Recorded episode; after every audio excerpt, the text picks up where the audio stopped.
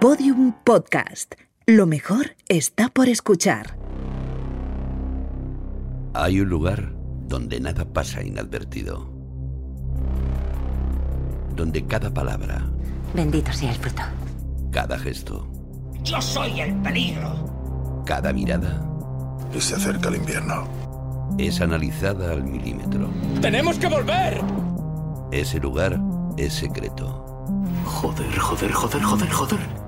Pero nosotros podemos acceder a él. La verdad está ahí fuera. Laboratorio de Investigación de Series.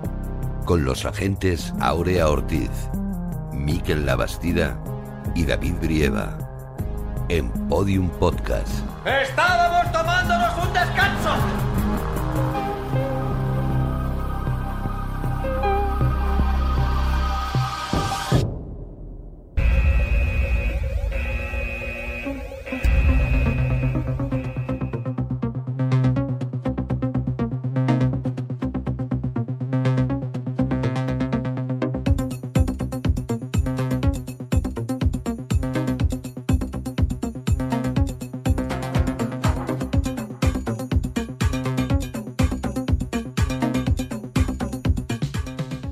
Bienvenidos al Laboratorio de Investigación de Series. Este es el capítulo 1x07. Comenzamos una nueva temporada del LIS y para tan señalada ocasión hemos elegido la adaptación, que es más que una adaptación, del cómic, que es más que un cómic. Este es el podcast de Watchmen y vamos a analizar el último éxito de HBO, creación de Damon Lindelof desde varias perspectivas. Y para esta superheroica labor contamos con los agentes más vigilantes del LIS, una temporada más preparada para analizar cualquier serie que pase por sus retinas, la doctora Manhattan de los podcasts, la gente Aurea Ortiz. Hola Aurea, ¿qué tal? Hola David, ¿qué tal? De momento aún no soy azul, pero en fin. Yo te veo un poco azul. Un ¿eh? poco azul es la luz. Sí. Encantada de volver. Encantado. Y también está con 58 episodios ya de podcast a sus espaldas, 58, el Ocimandias del programa, porque siempre está maquinando, Lo el agente Miquel Labastida. Aquí estoy, en mi cárcel de Es que oro, tienes a tu lado. un aire, tienes un aire ahí, a, Sí, a sí, Jeremías. Sí, está sí. Siempre mal. te toca el malo, ¿eh? No está Miquel? mal, siempre, siempre digo, a ver a quién me coloca, pero esta vez era fácil. Muy buena. Luego, discutir, yo ya te empezaría a discutir ¿eh? cuando has dicho el último éxito de HBO. Bueno, bueno, ahora, ahora lo hablamos. No sé si ha sido tanto éxito. ¿eh? Ahora discutimos. Y dos invitados para el día de hoy es doctor en física por la Universidad de Valencia, crítico y divulgador de cómic en numerosos medios, sobre todo el famoso blog, luego libro La cárcel de papel. Él es Álvaro Pons. Hola Álvaro, ¿qué tal? Muy buenas a todos. Vamos a discutir hoy. Discutiremos, no hace más nada. Es periodista cultural, colaborador en diversos medios, le podéis leer actualmente en el diario.es, también es autor del libro Requiem por un vaquero espacial, el universo de Cowboy Bebop. Él es Francesc Miró. Hola Francesc. Hola, ¿qué tal? ¿Qué tal? Muchas gracias. Y finalmente, el único podcaster que lleva máscara, a pesar de que no se le vea, al habla el agente David Brieva. Comenzamos. Nombre de la serie, Watchmen. cadena, HBO. fecha de estreno del primer episodio, 20 de octubre de 2019. número de temporadas, 1. Creadores, Damon Lindelof. reparto, Regina King, Jeremy Irons, Don Johnson, Tim Blake Nelson. sinopsis. Basada en la novela gráfica de Alan Moore y Dave Gibbons, publicada por DC Comics. La serie se desarrolla 30 años después de los acontecimientos que allí se narran. Esta vez en Tulsa, en un clima de tensiones raciales donde se desarrolla una conspiración de un grupo de supremacistas blancos. Atención, este podcast contiene spoilers. El séptimo de caballería. Una especie de homenaje al general Custer, pero ¿qué más da? Son el clan con otras máscaras. Aparecieron cuando se aprobó la ley de víctimas de la violencia racial. Los afroamericanos fueron a Tulsa por las indemnizaciones, compraron tierras, abrieron negocios. Y ya sabemos cómo actúan los blancos cuando a la gente de color le va todo bien. Pero como en la América de Robert Redford, la policía protege a todos, movieron ficha. ¿Qué coño es esto? Ah, es ah, un fragmento del diario de Rorschach. La caballería lleva su máscara, señor. ¿Estamos en los 80, Pity? Ah, no, señor. ¿A quién coño le importa Rorschach? Hubo ataques coordinados en las casas de los policías. Mataron a agentes y a sus familias. Pocos sobrevivieron. Y ahí entró el senador Cowboy. Si el fuego se combate con fuego, combatiremos máscaras con máscaras. Y de amarillo, chillón. ¿Cómo resistirse a una identidad secreta? ¿Verdad, Blake? Sí, jefe.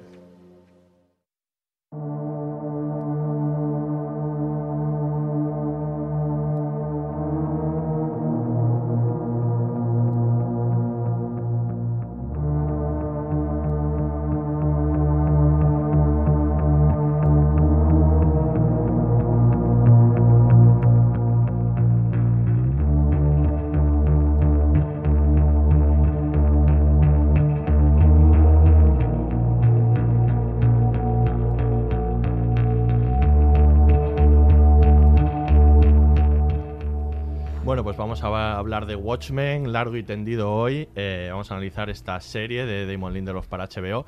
Pero eh, antes de hablar de Watchmen, va a haber que hablar del. De Watchmen. De, de- de Watchmen, ¿no? Hay que hablar de la serie, hay que hablar de- del cómic.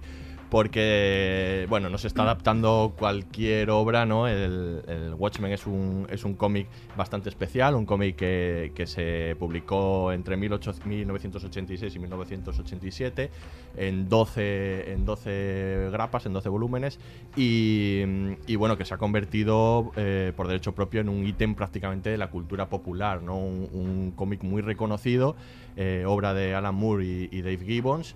Y, primero vamos a hablar un poco de esto, ¿no? De, Álvaro y Francés me ayudarán un poco a, contextualizar por qué Watchmen se ha convertido ¿no? en, este, este artefacto ¿no? de cultura popular tan potente y tan, tan conocido.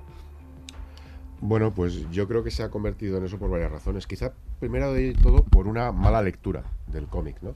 Porque eh, en un momento dado Watchmen, digamos que hace conjunto junto a Dark Knight de Frank Miller y yo creo que también con American Flag de Howard Chaykin, aunque nunca se le nombra como la, la tercera pata del cambio del cómic de los años 80. eh, en el sentido de que mucha gente entiende que Watchmen Dark Knight es el, el inicio de una nueva edad de los superhéroes adultos, entre comillas, ¿no? Lo que muy acertadamente llamó Jordi Carrión la, la edad oscura del superhéroe, ¿no? Y tanto. En confrontación de las anteriores doradas y, y de plata, ¿no? Pero yo creo que, que Watchmen es otra cosa. Watchmen eh, se le suele ver como una, una lectura adulta del superhéroe, pero yo creo que Alan Moore no buscaba eso, sino que Alan Moore, para Alan Moore es una obra irónica, es una ironía del superhéroe, es donde no debe ir el superhéroe. Yo creo que Alan Moore lo que está planteando en Watchmen es que el superhéroe es un concepto eh, puramente juvenil, es un concepto de transmisión de valores y que cuando lo haces adulto, eh, la ironía es que se vuelve eh, un psicópata, un loco. todo, sí, sí. De hecho, a la vez eh, se publican en Estados Unidos dos obras que a mi entender son la única concepción razonable de, de un superhéroe en la realidad, que son Watchmen, es decir, si un- una persona se pone a perseguir el crimen con los con unos leotardos y los calzoncillos por fuera, o una de dos, pues un perturbado, un psicópata, o la otra opción la tienes con Kate Giffen y Jean-Marc de Mateis y Kevin Maguire en la Liga de la Justicia Internacional, que son unos payasos, básicamente. Entonces tienes esas dos lecturas que son, creo que, complementarias. Eh, por- lo que pasa es que eh, Watchmen se leyó no como esa ironía sobre el superhéroe, sobre esa eh, reflexión sobre que los superhéroes no podían ser eso, porque si no eh, se llegaban a un callejón sin salida, Mm. que es al que llega Watchmen. ¿no?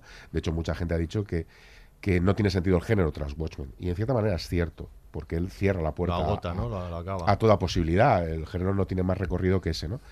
Y sin embargo, lo curioso es que el género se transformó en esa línea. Todo el mundo celebró esa transformación y lo que se son miles de copias de Watchmen Sí, sí. El eh, en todas sus formas y prácticamente todo el género de superhéroes se vio contaminado por la visión. Curiosamente, la, lo que es la verdadera eh, continuación de Watchmen, en cierto sentido, que no es continuación porque es coetánea, eh, es Miracle Man, Ujú. que es la reflexión, es la reflexión siguiente, que yo creo que en este caso sí que tiene mucho que ver con lo que hace Lindelof, por ejemplo, en la serie, como luego hablaremos, ¿no? Porque esa reflexión sobre la, la deidad del superhéroe es otra posible reflexión Sí, sí, sí. que está ahí. Y además de, la, de esta deconstrucción, además del superhéroe, también tenía Watchmen tenía valores políticos, sociales, que decir que había, había- ahí había también algo más, ¿no? Dentro del cómic. Sí, sí, sí. Yo, yo creo que eh, unos, mm, digamos, una generación de, de lectores ha ido conociendo Watchmen eh, no solo a partir de la adaptación que hizo Zack Snyder, sino a partir de que Alan Moore se ha ido convirtiendo él mismo en un personaje de la cultura pop, ¿no?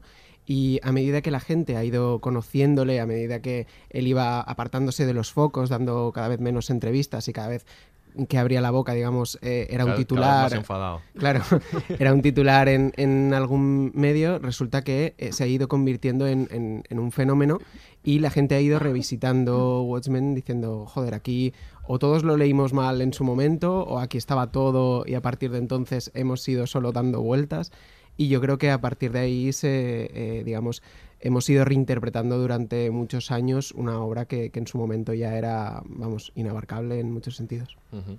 Ese Watchmen que además tiene una adaptación en, en 2009 de obra de Zack Snyder. ¿Qué pensáis de, de este primer acercamiento, esta adaptación literal y un poco plana? Pues que es un espanto. O sea, que es un espanto porque precisamente, eh, a, a mi entender, una adaptación eh, tiene que ser traidora al original, por Ujú. definición. Traductore, traditore. O sea, tú estás traduciendo el, el original a otro medio y tienes que traicionarlo por definición. Y además es bueno que lo traiciones, creo yo. Tienes que leer tú, hacer tu lectura. Y Snyder lo que hace es hacer una lectura literal, plano por plano del Hmm. cómic. Y eso, al trasladarlo al cine, no funciona. De hecho, yo creo que lo mejor que tiene la película de Watchmen son los títulos de crédito que son extraordinarios. Sí, sí, con la y canción que de Bob yo Dylan. solo con eso ya me levanto del cine y me voy muy contento. Habría que Si haber seguido pones- en ese momento. a lo mejor. Sí, yo creo que sí. En ese momento te vas y te sales contentísimo porque has visto una maravilla. Pero cuando ya sigues viéndola, el problema es que como está trasladando viñeta a viñeta, yo recuerdo estar en el cine, llevar una hora y media y decir, pero si va por el segundo cuadernillo, le faltan 10.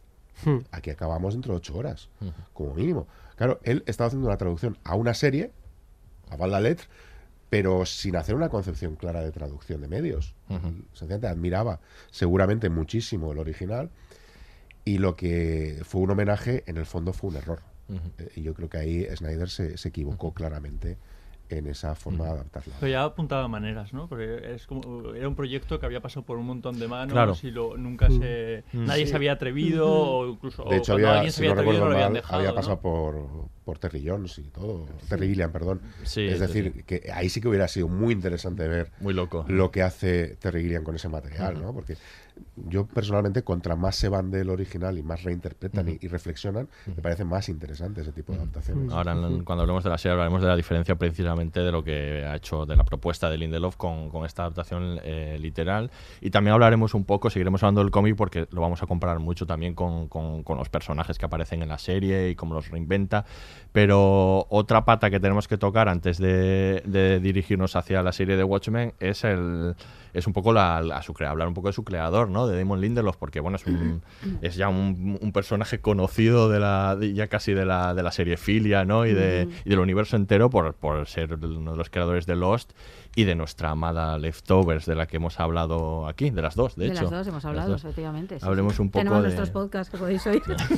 Te estaba esperando, Aurea, Aurea. Aurea es especialista en- Recordad sí. que tenemos podcasts Buena de cuña. Aurea, buena cuña. Ahí. Están los podcasts de los dos y, Sí. y, bueno, se puede se pueden escuchar, pero hablaremos un poco de Damon Lindelof y Mm. de un poco de su trayectoria, ¿no? Desde Lost. Hablar, un poco Bueno, de, es que yo creo que de es sus uno de los grandes autores ¿no? de, las, de las series actuales. Tiene un mundo, bueno, eh, que ha ido como afinando, ¿no? Porque ha ido como ganando un poco en cierta ah, audacia, yo creo, ¿no? A ver, que el Perdidos era muy audaz. Hay un salto. sí. Pero, pero Leftovers es mucho más audaz, ¿no? Ahí es todo Bueno. el planteamiento, ¿no? De salirse mucho de una línea narrativa fuerte, porque Perdido sí que tenía una línea narrativa muy fuerte y todo el rato se sostenía, había mucha causa-efecto, mucho ir viendo, ¿no? Todo lo que, aunque al final se le va un poquito, ¿verdad? Era larga. Era larga, básicamente es esto, ¿no? Perdidos es que fue Pero larga. sí que es verdad que la narración es muy fuerte, el Leftovers se disuelve bastante y hay capítulos estos en los que no sabes muy bien qué está sucediendo, aunque es muy fascinante. Y, y creo que algo de esto hay en, en Watchmen. Se nota, yo creo, ¿no? la Esto, trayectoria, sí, ¿no? sí. De él, de, de- de Lost y sobre todo de, de Perdidos, de hacer una serie de que era de una network con su problemática, una serie que ellos querían acabar y, y la cadena tampoco quería que se acabase, que no sabían dónde estaba el final, Mm. con muchísimos capítulos, a luego una serie más controlada en una en una, en una cadena de, de cable con Sí. y- Llamar y- y que- controlada al Sí, llama- sí.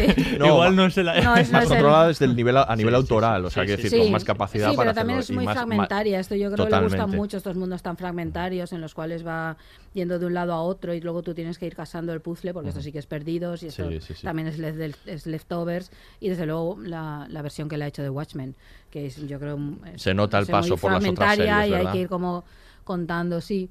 Yo creo que formalmente sí que se diferencia bastante, bueno, sí que se diferencia mucho. A mí sí me da la sensación porque creo que ahí tiene el cómic detrás y, y obviamente esto le marca mucho. Pero sí que hay ciertos mm, paralelismos, ¿no? Con Leftovers. Yo sí que le veo en- Sí. en la forma, perdidos menos, pero con Leftovers sí, ¿no? Y yo creo que, sí que- que Watchmen le ofrecía, a- así a priori desde lejos, algunos elementos que a Lindelof parece que le interesa, ¿no? Abraza Bueno. la fe, esa, esa grandilocuencia que, tam- que, que le gusta en sus obras, lo de salvar a la humanidad o, o po- ponerla en, en- en el centro de un, de un peligro, de una catástrofe inminente. Eh, yo a mí sí que me parece eh, que si alguien podía hacer algo diferente con Watchmen era Lindelof. Luego lo habrá conseguido. Bueno, para mi gusto ha salido, ha salido airoso, pero sí que me parece una buena elección de la, de la, de la cadena, ¿no? Que Ujú.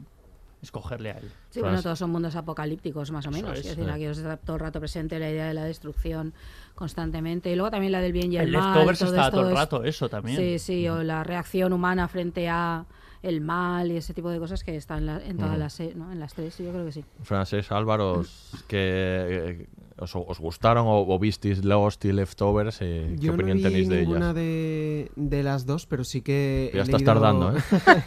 he leído mucho de, de Hemos- Lindelof Hemos y sí traído que- aquí a alguien que no ha visto Lost. Sí, sí. David, apunta esto.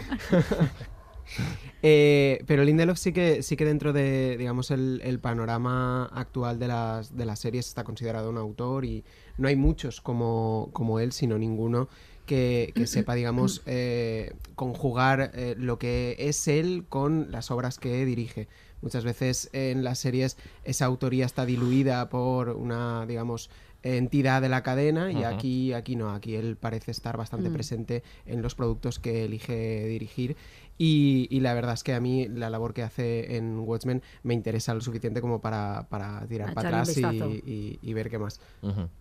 Yo la verdad es que perdí parte de mi vida viendo Lost.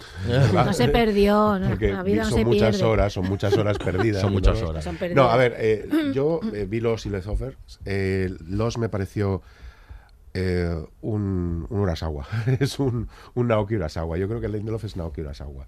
Son grandísimos narradores eh, a la hora de, de llevar eh, la tensión. Eh, son maestros del Hanover, de dejarte colgado de un episodio para otro. Pero cuando les toca cerrar, Mm. eh, se pierden, se pierden. Sí. Eh, es lo que le pasa a Urasawa con Ujú. Monster, le pasa con Tontes y a Lindelof le pasa lo mismo. Eh, los a mí me, me, lle- me enganchó, porque evidentemente enganchaba con mucha facilidad. Eh, y cuando acaba, pues de repente te sientes absolutamente eh, estafado. o sea, dices esto, para, para esto. Eres uno de los damnificados. Y de- sobre todo, y sobre todo eh, ciertas reflexiones que a mí me parecen casi pueriles, ¿no? Desde el punto de vista religioso. Eh, y luego, eh, Leftovers sí que le veo un aspecto muy interesante, y es que no me engaña desde el principio, no me engaña desde el principio como, Lef- como Lost, por ejemplo, o como Watchmen, pero que eh, él lo que va planteando es una historia y al final sí que tiene un final redondo, en cierto sentido. A mí me parece Eh, bastante redondo. Extraordinario final. En el sentido de que, de que no hay un final estrictamente, porque Mm. realmente no es un final, es una puerta abierta a que sea el, el espectador el que decida al final. ¿no? Lo cual Y muy coherente con, con la coherente. lógica de la, de la propia serie, Sí, con sí, lo que está y- hablando Sí. la serie. Y efectivamente, él ahí plantea abiertamente sus reflexiones. Para mí las obsesiones de Lindelof son fundamentalmente religiosas, Ujú. porque es todo va alrededor de la religión, desde un punto de vista casi me atrevo a decir que calvinista. ¿eh? Eh, muy ortodoxo. eh, y, y bueno, pues sí, eh, eh, Leftovers lo que tiene es eso, que si te, te interesa, a mí personalmente la parte de reflexiones religiosas no me interesan tanto, pero formalmente me interesó mucho. Me parece una, una serie muy interesante. Sí, sí. Y un tratado sobre la pérdida y el dolor. Sí, tremendo. Y sobre la familia, Sí, casi. tremendo. Sí. Porque realmente yo creo que más que la pérdida es la familia, lo que es parte del, del concepto. La familia cristiana, por supuesto, que es lo que él tiene esa obsesión ¿no? continua. Bueno, el Lindelof dice que, que en realidad eh, todo lo que se ha hablado un poco de su obra en Perdidos y en, y en Leftovers, todo aquello de los capítulos de repente que ponen en primer plano un personaje, capítulos especiales de un personaje, los flashbacks, la narrativa no lineal, que él emplea en, Lost y luego en Leftovers, y de la que se ha hablado mucho, él la saca de Watchmen, que él es un lector de Watchmen desde que era pequeño y que todo eso ya estaba ahí, que se lo copia a Alan Moore y él lo ha ido, lo ha ido eh, poniendo en sus obras de tal manera que para él era de alguna manera natural volver a Watchmen, ¿no? Y... Y esto está en Watchmen. Hablemos un poco de la ya de la propuesta de Watchmen y de lo particular que es, ¿no? Eh, se habla, se habla por comodidad de adaptación, pero no es una adaptación. Él lo llama un remix, pero bueno, es casi una continuación, ¿no? Esta propuesta me parece muy interesante, precisamente por lo que decía Álvaro de la adaptación de Zack Snyder, ¿no? O sea, me parece que a- haber adaptado y, y esto es una propuesta de HBO y de, de Warner Brothers primero, luego de Warner Brothers con HBO, que por cierto le preguntaron varias veces a Lindelof po- por, por la posible adaptación y él se negó en varias veces porque no veía claro cómo hacer eso y porque para adaptarla no quería adaptarla tal cual. Y es verdad que si no hubiera caído en manos de Lindelof, a lo mejor otro creador lo hubiera adaptado. Hubiéramos tenido una adaptación de 8 o 9 horas de Watchmen, pues como la que hizo Zack Snyder con otro estilo. Y él, yo creo que aquí lo interesante está en la propuesta, ¿no? En hacer esta especie de continuación. Yo creo que esto es un acierto, ¿no? Y que puede salir mejor o peor, pero por lo menos el punto de partida a mí ya me parece interesante. Sin embargo, yo creo que lo traiciona muy pronto. O sea, el punto de partida es evidentemente una continuación, es un punto y aparte, es una historia dentro del universo Watchmen, pero eh, en un momento dado lo traiciona y se hace una relectura de Watchmen. Hay un momento en que efectivamente el inicio es completamente separado, pero luego cuando ves que va avanzando la serie, la serie empieza a imbricarse dentro del cómic y empieza a reescribir a los personajes del cómic. Con lo cual, esa, esa separación, que a mi entender, eh, cuando yo vi los dos primeros episodios me pareció sensacional, y de hecho yo los dos primeros episodios estuve muy contento por ver cómo se iba de, de lo que era el original de Watchmen y que buscaba otro tipo de cosas, de repente empieza a imbricarse y al final lo que hace es una relectura del cómic. No, no hace su propia versión de, de, de este universo, sino que hace una relectura del cómic. Mm, Yo creo que el, el capítulo en el que más se ve eso, eh, o sea, él acepta que es una, una secuela, pero pronto se empieza a pensar otra vez el, el cómic y a volver sobre él y reinterpretarlo. Y el capítulo en el que, eh, digamos, se reescribe todo el pasado de Judith Justice es el capítulo en el que él dice, no, no estamos aquí haciendo una secuela, estamos aquí volviendo sobre nuestras raíces y diciendo de qué iba. A reinterpretar, ¿no? Reinterpretándolo, porque ni siquiera lo que hace es Reinterpretando. adaptarlo, lo que hace es decir, Claro, no, es no tenía razón. Es Moore, ofrecer, sí. Yo pienso que esto es así. ¿no? Y es ofrecer otra, otra lectura, en, en este caso una lectura que, que sí que es cierto que tiene mucho que ver con, con la religión, pero también tiene mucho que ver con, con una, mm, digamos, una lectura política que eh, Moore ya la dejó ahí en su momento, pero que eh, muchos lectores la re- malinterpretaron durante muchos años y llega, llega Lindelof para hacerla, digamos, más explícita y mucho más directa que, que lo que había hecho Moore. Lo que pasa es que a mí, por ejemplo, la lectura política que hace Lindelof me parece que es una máscara. Y nunca mejor dicho en esta serie. ¿eh? Porque si te fijas, no hay reflexión sobre ella. Es un planteamiento que hace al principio y que realmente solo desarrolla en el episodio de Justicia Encapuchada, efectivamente. Ahí es donde lo desarrolla. Pero luego no aparece para nada en el resto de la serie. En las conclusiones finales, esa reflexión política no está. Y sin embargo, en Moore sí que está la reflexión política en todo. O sea, Moore no deja, no suelta esa reflexión política en ningún momento, por mucho calamar gigante que ponga, no hay ningún momento donde no suelte la reflexión política. Moore está reflexionando sobre el neoliberalismo de, de Reagan, ¿eh? y además, de hecho, incluso, bueno, es bien conocido que la, la excusa argumental de Watchmen se la da Reagan. O sea, hay una conversación entre Gorbachev y Reagan, donde Reagan dice que la única manera de salvar, de unir al mundo es que viniera una amenaza exterior del espacio y nos amenazara, que es la- la- el punto de partida de Watchmen, ¿no? Y yo creo que aquí el problema es que Lindelof te da un punto de partida muy, muy interesante a nivel político, que es todo el tema racial y todo el tema de la reflexión racial, y de repente lo abandona. Pero creo que está relacionado con, con lo que decías antes de, de Lindelof, no, no sabe muy bien cerrar eh, todos los planteamientos que, que él, digamos, construye a lo largo de la serie.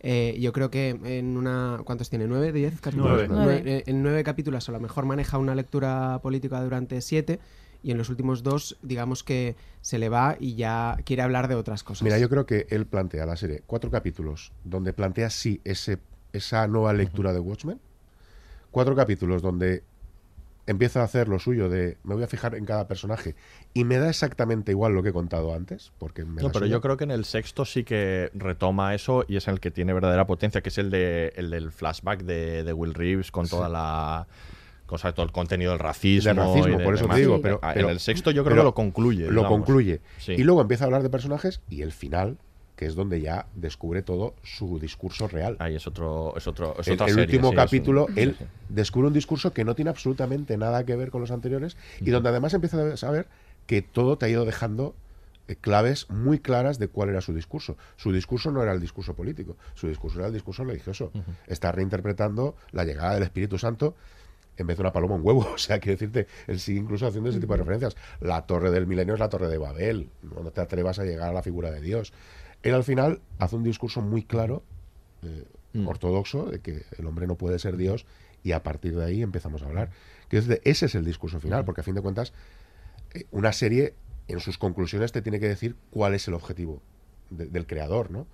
Y él en sus conclusiones te lo dice muy claramente. En las conclusiones de Lindelof no hay ninguna referencia al racismo, ninguna referencia a la política, solo hay referencias a la religión. Esto tiene que ver también con un poco la estructura de la serie de la que vamos a hablar ahora. Primero vamos a escuchar un corte y seguimos hablando de Watchmen. ¿Que quién soy? Cuando era pequeño, cada vez que me miraba al espejo, un desconocido me devolvía la mirada. Y estaba muy, muy furioso.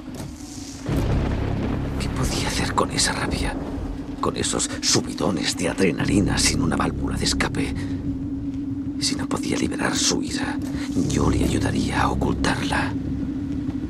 Nunca me sentí a gusto en mi propia piel, así que me hice una nueva.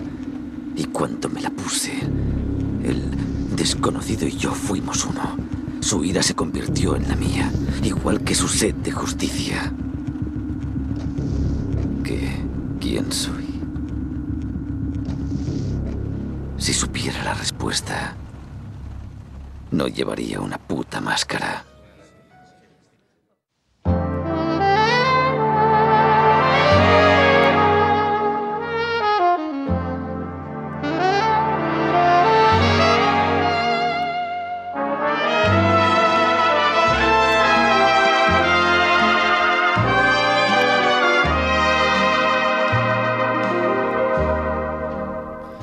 Vamos a hablar ahora de uno de los puntos fuertes de Watchmen, el aspecto visual, esa propuesta formal de, de Lindelof que ha ido refinando ¿no? a través de, de las series, que ya en, en- en Leftovers a mí me deja maravillado, pero que aquí uno se puede desligar ¿no? de, la, de la propia narrativa de la, de la serie.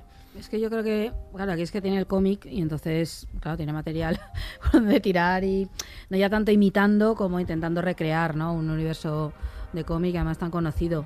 Eh, a, a mí me parece apabullante desde el punto de vista visual la serie. Y creo que esto a veces es un valor y a veces es un problema, porque me parece Vaya que... por Dios. Sí, porque ¿Vuelve creo... a ser un problema? No, porque creo que pierde... Yo creo que narrativamente la serie es muy endeble en, en general. Quiero decir que está contada, quiero que trata demasiados temas, lo que estabais hablando antes, creo que tiene eh, demasiadas tramas, creo se le va, yo creo, sobre todo la aparición de Doctor Manhattan, creo que manda la porra a la serie Totalmente. totalmente, porque de pronto está en otro lugar. Eh, y entonces yo creo que eh, es muy, creo que es muy inconexa, yo creo que es muy desigual. Y lo que la unifica probablemente es el aspecto visual, que es apabullante. Ya cada capítulo dices, pero qué cosa más bonita. Desde lo formal, eh, realmente sí, realmente es, es apabullante la serie y tiene soluciones preciosas y, y cosas muy imaginativas y cosas que no, es- no es tan fácil encontrar en las series y demás, ¿no? Y luego capítulos, mm, digamos, muy, muy homogéneos en sí mismos, Sí, sí. pero muy separados cada uno del resto. Yo creo que cada capítulo va un poco a su bola y no acaba de unirlo. Que a mí esto no me importa. Leftovers también le pasaba un poco esto, que un capítulo aquí, otro allá, y decías, bueno, aquí me estás contando.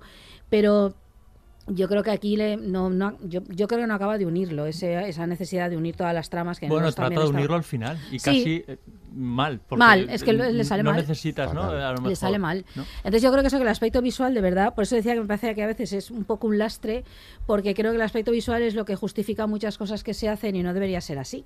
A ver, no debería ser así ni por un lado ni por otro. Creo que una serie o cualquier obra audiovisual, tú tiene que haber esa, esa coherencia entre la forma y el fondo, entre el contenido y lo visual. Y creo que aquí lo visual a veces está muy por encima y por conseguir determinado efecto, o por hacer no sé qué, por recrearme en ese mundo que estoy construyendo, pues acabas no contándome nada o contándome algo que de pronto te has ido por otro lugar Sí, y a lo mejor no acaba que, de encajar. Que es así, o sea, En porque hay un sí. trabajo de guion tremendo, ¿eh? Primero, antes de, de hacer la serie. Bueno, que hay un trabajo de guion no quiere decir que salga bien. luego- decir, yo no dudo que hay un gran trabajo, que hay mucho trabajo No, de que guion luego ahí, puede pero- ser fallido, pero digo, a nivel visual, luego la, la dirección o en ese sentido, ¿no? O los recursos que, que que lo utilicen. unifica, que a ver, que pueda tapar esos agujeros de guion o esas quiebras que tiene, no te digo que no, pero sí te digo que yo creo que atrapa visualmente, que no me parece, a ver, que me parece muy bien, pues eso también me parece un valor. Estamos hablando de sí, una sí. obra audiovisual, hay muchas obras audiovisuales que nos atrapan en, en la forma, oye, y ahí Sí, estás tan sí. ricamente y dices, mira, pues igual Yo creo que, por ejemplo, a nivel un igual, cromático es una barbaridad. Creo que hay unas referencias tremendas que juegan mucho con el cómic, precisamente. Muchísimo, De hecho, de hay posiblemente hay una coincidencia total con el cómic, porque yo coincido con Aurea que efectivamente eh, la parte formal te absorbe completamente. Sí. Formalmente es muy brillante y hay episodios, como el episodio este que está contado en paralelo en el tiempo, que en el fondo están rememorando la forma de leer un cómic. El Sí. cómic es un medio que tú puedes leer en el tiempo cuando quieras, ¿no? Puedes ir atrás y adelante. No estrictamente cómic Watchmen, sino el formo- propio Sí, sí, sí, concepto propio de lectura Sí. del cómic. Pero en el fondo a Watchmen el cómic le pasa lo mismo. A mí me pasa muchas veces leyendo Watchmen que me doy cuenta que no estoy leyendo el TVO, Mm. que estoy perdiéndome por los vericuetos narrativos de Moore que son tan brillantes, el cómo va montando las cosas, que, que la forma te hace perder el fondo. ¿eh? Y yo creo que en ese sentido conectan perfectamente serie y cómic. A mí con, yo me debo haber leído Watchmen, pues yo que sé, 20 veces o 30 veces, y posiblemente leérmelo entero me lo habré leído dos veces. La mayoría de las veces me quedo a mitad diciendo, ostras, fíjate cómo este pequeño detalle que no me había dado cuenta de cómo ha estructurado aquí la página, cómo está jugando con tal referencia, con tal otra.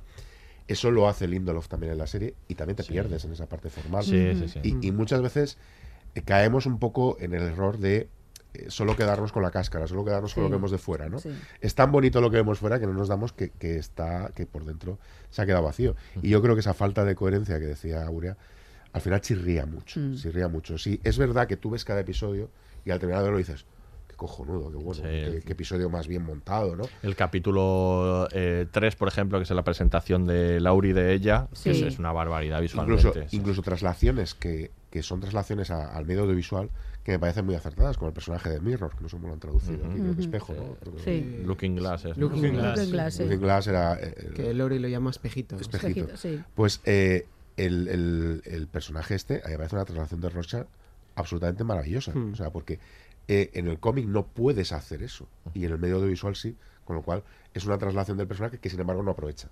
Porque además es un personaje que cambia de sentido en un momento dado, Sí. completamente lo que tú decías. y que desaparece vuelve, desaparece. y eso que su presentación es muy potente. Exacto, Sí, es muy sí, potente, sí, es un sí. personaje que piensas que Ese va a tener está muy bien. mucha potencia y de repente el personaje Claro. no solo desaparece, sino que para colmo es, es caótica su, No es el único, no es el único. Pero es que en realidad Es un problema problema con muchos, de todos los sí. personajes. O sea, quiero decir, el desarrollo de otros los personajes no es excesivamente, no es excesivamente bueno. Yo creo que él construye un buen universo, eh, maneja unos cuantos conceptos eh, que luego resulta poco atrevido, porque al principio parece que va a ser mucho más atrevido de lo que es, pero es verdad que el desarrollo de los personajes, casi ninguno, casi ninguno es verdaderamente bueno, ¿no? Y tú hablabas de lo del Doctor Manhattan, eh, el problema igual no es tanto la aparición de Manhattan, sino la tardía aparición del Doctor Manhattan, que tú ya ni te lo esperas, Claro. el- lo espe- es como una baza que tenía guardada, ¿no?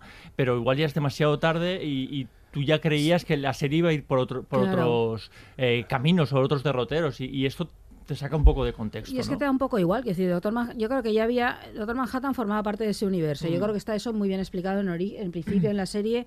Forma parte de ese universo que te puede costar más o menos entender, porque al principio cuesta un poco, incluso habiendo leído el cómic, eh, situar todos los elementos, ese mundo mm, tal como está creado, pero ya está ahí. Entonces yo no le veo ninguna necesidad a hacerlo, a encarnarlo de pronto. Porque necesitaba a Dios. Porque necesitaba a Dios, ya, pero, pero podía haberlo resuelto de otro modo. Es que al final, a Dios. pero es que al final, incluso visualmente ahí también falla. Es decir, ya yo, no- yo creo que toda esa parte no está a la altura. Eh, desde lo formal de, de, la, de la todos los primeros capítulos. Bueno, hay algún capítulo, parte por el ejemplo, final. el, el capítulo octavo que está muy bien. Sí, narrado. pero toda la no- parte no que tiene que ver con Manhattan, sí. diferencia. Y luego los personajes. En el último. Sí, el, último, sí, el último es más flojo. no, a nivel, digo, narrativo y visual, digo. ¿eh? O sea, Sí, el Aparte otro- es que el el último es último casi- no, no hablemos de el último no es que sea flojo, es que es, es, es, es obvio, a veces cae en la obviedad. Sí, no, no, es que al final- el discurso al final en algún momento, en algún momento eh, a mí me sorprendió, el, el último me, me cabreó, te lo digo en serio, Sí. o sea, porque es que dices, para esto me has hecho llegar aquí. Es que se le olvida. Porque eh, aparte, en algún contado. momento coge y dice, para que veas claro que estoy haciendo un mensaje religioso, te pongo el contrapunto este de, de Manhattan con el fondo de- del Cristo colgado, ¿no? Para que te des cuenta de que esto es lo que estoy hablando, ¿no? Mm. Y dices, no me hace falta, ya me he dado cuenta antes. Ujú. Eh, no, lo, lo veo mm, que, que no tiene sentido, ¿no? Y en ese sentido sí que me chirría mucho ese, ese último capítulo. Pero sí que es cierto que los personajes no los desarrolla. Los desarrolla. El caso más claro, por ejemplo, sí que es Peste, el personaje de Lowry, que eh, lo reescribe respecto al personaje de, de Que Watchmen. igual es de los que mejor lo desarrollo Muy está, bien, ¿eh? con una idea A mí muy me parece buena. que está muy bien, Con una hecho, idea muy, muy buena, pero que al final es un personaje que se diluye. Se Estoy de acuerdo o sea, en, el, en el final, pero es, un, es una, a mí me parece una reescritura brillante. ese No, no, no, completamente de acuerdo, Incluso completamente de acuerdo. tomando, eh, to- o sea, co- tomando el cómic como referencia, porque A mí eh, me parece una evolución del personaje porque esa- y además lógica. Y lógica Y lógica, porque, sí, porque sí. está en el cómic ese, ese, ese posible futuro perfil de ella, ¿no? Efectivamente. A mí me parece que, que formalmente eh, Lindelof le está hablando todo el rato a su padre, ¿no? A Alan Moore y diciendo, mira cómo estoy intentando respetar lo que tú hiciste, pero dándole la vuelta. Eh, en el sentido narrativo, a, a mí me parece, por ejemplo, el, el octavo, el de A God Walks into Eibar, ese, ese capítulo narrativamente es muy parecido a el, el capítulo en el que en el que el Doctor Manhattan se lleva a Lori a Marte y ambos están hablando en presente, pero él de repente dice, estoy en 1945, estoy en 1960 y en su cabeza él está viviendo el tiempo distinto a Lori. Sin embargo, están teniendo una conversación. Eh, o el capítulo 3, el que presentan a, a Lori, eh, todo el capítulo se estructura en base a eh, chistes que ella va contándole a un doctor Manhattan que, En Marte, que eso es no- brillante, no- en la cabina está. telefónica. Sí, y la eso, cabina y eso aquella. dialoga muy bien con el entierro de, de Blake y Rorschach contando el chiste de Pagliacci en, en el cómic. Es, eh, digamos que en un sentido estructural y narrativo eh, funciona muy bien, pero que siempre está ese, ese trasfondo de ver al creador eh, hablando con otra obra que no es la que, la que estás planteando, ¿no? O sea, planteabas una serie llamada Watchmen, pero estás hablando de, de un cómic llamado Watchmen todo el rato. Pero si te fijas, hay también una... En ese sentido, yo creo que Lindelof, no sé si ha leído Watchmen, eh, en el sentido que Moore lo escribe, porque Moore hace una obra puramente nihilista. El, el, el superhombre de, de Moore es el superhombre de Nietzsche, o sea, totalmente.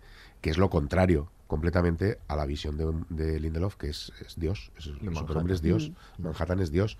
Y para, para Moore no lo es. Para Moore es otra cosa. Para Moore Dios es Miracleman. Y precisamente mm, da una reflexión muy interesante en Miracleman sobre lo que es la deidad, que seguro que Lindelof no acepta. O sea, está en No, las antípodas está de, su, claro, de eh, su visión. Al final del co- de la serie lo No, no, deja, él- lo deja sí. claro y le transforma. Y la- yo creo que él quería hacer el Watchmen de Lindelof. O sea, Claro. mm, Sí, sí, sí. Yo creo que sí que domina la mitología, pero la lleva todo el rato a su, A a su terreno. O sea, sí, eso sí. Lo, lo tenía, yo creo que lo tenía muy, muy claro y quería incluso llegar a conclusiones diferentes que, que- que el cómic. Y quería dejar su impronta. Él no es neutral en ningún momento, lo cual está muy bien. Por, No, no, no. por, otra parte. Volvemos a Leftovers. Si tú desde el principio te planteas eso, a mí me parece bien. Leftovers es una obra religiosa, claramente. Mm. Y me parece perfecto y es una gran serie. Aquí el problema es que lo escondes. Tú empiezas diciendo una cosa y terminas yéndote a tu camino, que lo que te interesa es hablar y de temas religiosos y está lleno de iconografía religiosa. O sea, eh, Manhattan andando sobre, la, sobre el agua. Evidentísimo. Mm. El, el hecho, por ejemplo, de cuando Manhattan está arrodillado, pues como Cristo ante Pilatos. O sea, es que es todo es un montón de iconografía Mm. religiosa que está ahí y me parece bien. Me parece muy, sí, a mí me hubiera parecido muy bien que desde el principio eh, Lindelof hubiera dicho, no, no, yo voy a hacer un Watchmen religioso. Y me hubiera parecido incluso interesante. Pero no me lo escondas, tío. Pero igual el pro- problema es más las expectativas, ¿no? El- el- porque tampoco sabíamos muy bien qué, qué- qué Watchmen quería hacer, ¿no? Bueno, pero una cosa es las expectativas y otra cosa que durante dos o tres episodios te esté contando otra cosa. Ya. Que es diferente. yo es que en ese, en ese sentido yo disfruto mucho el camino. O sea, Sí, aunque, claro, aunque eh, al final eh, estés hablando de otra cosa que yo compro más o menos, yo estoy disfrutando mucho el proceso. Todos los episodios, digamos, mm, anteriores. Pero eso es Urasawa. Volvemos a Urasawa. Urasawa disfrutas el camino. Claro. Y cuando llegas al final dices, qué lástima haber leído el final porque ya me las cagado. Va, pero yo creo que no invalida, ¿no? Lo, no, lo, lo que pasa es que yo creo que a la hora de hacer una valoración global sí que lo tienes que tener en cuenta. Una cosa es que tú hayas podido disfrutar el camino, que evidentemente en el caso de Watchmen se disfruta y estoy de acuerdo, hasta el octavo, pero no, bueno, no se disfruta. Eh, y otra cosa es cuando haces la valoración global, que es cuando salen todos los desencajes, todas las cosas que chirrían, ¿no? Y dices, bueno, pues sí, viéndolo grapa a grapa, eh, lo puedes pasar muy bien, cuando te lo lees de un tirón, no. Creo que, que hay una relación muy compleja también del autor con la obra original y precisamente y en la, en la estructura, ¿no? Es- estamos hablando todo el tiempo de esto, eh, lo esconda o no, yo creo que, hay- que aquí hay una... Lo que es complicado es analizar realmente la estructura de Watchmen para ser nueve capítulos y contar todo lo que quiere contar. Efectivamente, muchos temas, mucha reinvención de- de- del cómic previo, mucha enmienda al cómic previo. Entonces, eh, todo eso junto en nueve capítulos parece complicado de encajar. Y, y muchos detalles que nos estamos dejando, como que por ejemplo exista una serie dentro de la serie, igual que en el cómic hay un cómic dentro del cómic, que a la vez hace un comentario, yo creo, sobre la película de Zack Snyder, que la deja bastante mal, ¿no? Y, y- y yo creo que es demasiado, demasiado en nueve capítulos, ¿no? Lo que intenta hacer. Yo creo que es demasiado. Y ¿no? tiene problemas narrativos y estructurales por eso, porque quiere hacerlo de su capítulo de, dedicado a un personaje, también quiere contar la historia, también quiere contar la otra la, la historia del racismo, que es con la que parte, de la- luego hablaremos de ella, pero es lo que le da la idea para hacer Watchmen, lo que él, él está leyendo en ese momento, luego lo comentaremos, y luego está el tema del Doctor Manhattan, ¿no? Como demasiado, ¿no? Que quieres contar. Yo creo que demasiado, teniendo en cuenta además que este va a todo tipo de público. Quiero decir que va al que ha leído el cómic de Watchmen, al que se lo ha leído 30 veces y a quien solo se lo ha leído una vez como yo, eh, a, quien no se lo ha leído y ahí sí que creo que hay un problema. Yo no sé, me gustaría tener a alguien en la mesa que no hubiera leído el cómic y no se supiera quién era el Doctor Manhattan o algo así, ¿no? O que tuviera que ir a Wikipedia a buscar un momento que no sé qué me están contando. A ver si se ha enterado de Yo algo. creo que, yo creo que aquí era, yo también, y, y, había leído el cómic, pero lo he leído una vez, ¿no? Es, no, soy una fan, quiero decir, no, soy, no, porque no me parezca bueno, me parece bueno, pero no soy una fan, no mm. vivo en ese universo, mm. con lo cual yo creo que aquí sí que hay un problema cuando se dirige a a espectadores que no están en ese mundo. Porque todo este diálogo que planteáis con la obra, que yo creo que sí que está, y muchas más cosas que vosotros descubrís eh, como expertos. Pero yo creo que como obra audiovisual que se llama Watchmen, la serie, que me cuenta un mundo, que es este mundo con todas sus peculiaridades, que son muchas, yo creo que a veces es difícil encajar muchas de las cosas. Sí, Tiene que ver con, la, con la, esta pervivencia de tramas, con el hecho de que muchas solo se entienden a veces en función de el cómic precedente. Y aquí eh, eh, se puede alegar que, bueno, haberte leído el cómic, sí y no, que decir, la serie es la serie, que decir, el, espectador se puede haber leído el cómic o no haberse leído. Y yo creo que esas son cosas distintas y yo creo que no acaba de explicarse por sí solo. De ahí también en parte creo que toda la irrupción está del Doctor Manhattan, que de pronto sea personaje, sea tal, acaba como diciendo, pero espérate un momento, me estabas contando otra cosa, que estoy muy de acuerdo con Álvaro en esto, yo creo en otro mundo. A mí, a mí por ejemplo, eso a mí me costó. A ver, Aurea Ortiz. Venga, a ver, ¿Y por qué no te costaba nada de Son Leftovers? Porque todo Pero Leftovers yo no había leído, pero yo no había leído la novela y, me, y igual está, no sé. Pues olvídate de la novela, a lo mejor quiero decir Pero es mucho menos compleja de Leftovers que esta. No, desde el punto de vista narrativo es mucho menos compleja. A mí, a hay ver, miles de cosas que no comprendemos en, Sí, pero pero forman mucho parte de ese A ver, yo creo que hay una diferencia esencial para mí esto sí que es muy mi visión personal eh, con Leftovers me pasa que estoy implicada en la emoción de los personajes y puede que no haya una continuidad narrativa, puede que hagan cosas absurdas o de pronto surja un episodio que no sé por dónde va, pero yo estoy conectando absolutamente emocionalmente, porque esto va, como decía antes David, del dolor, de la pérdida, de lo que nos hace humanos. Y yo ahí me siento completamente implicada con sus irregularidades, que creo que sobre todo la primera temporada tiene sus irregularidades. Pero hay una continuidad emocional. A mí lo que me pasa con Watchmen es que no la encuentro por ninguna parte. Me parece una serie fría. No, a ver, la encuentro formalmente excelente. Creo que es arriesgada en muchas cosas. Pero reconozco que me importan un bledo los personajes. Lo digo así, tal cual.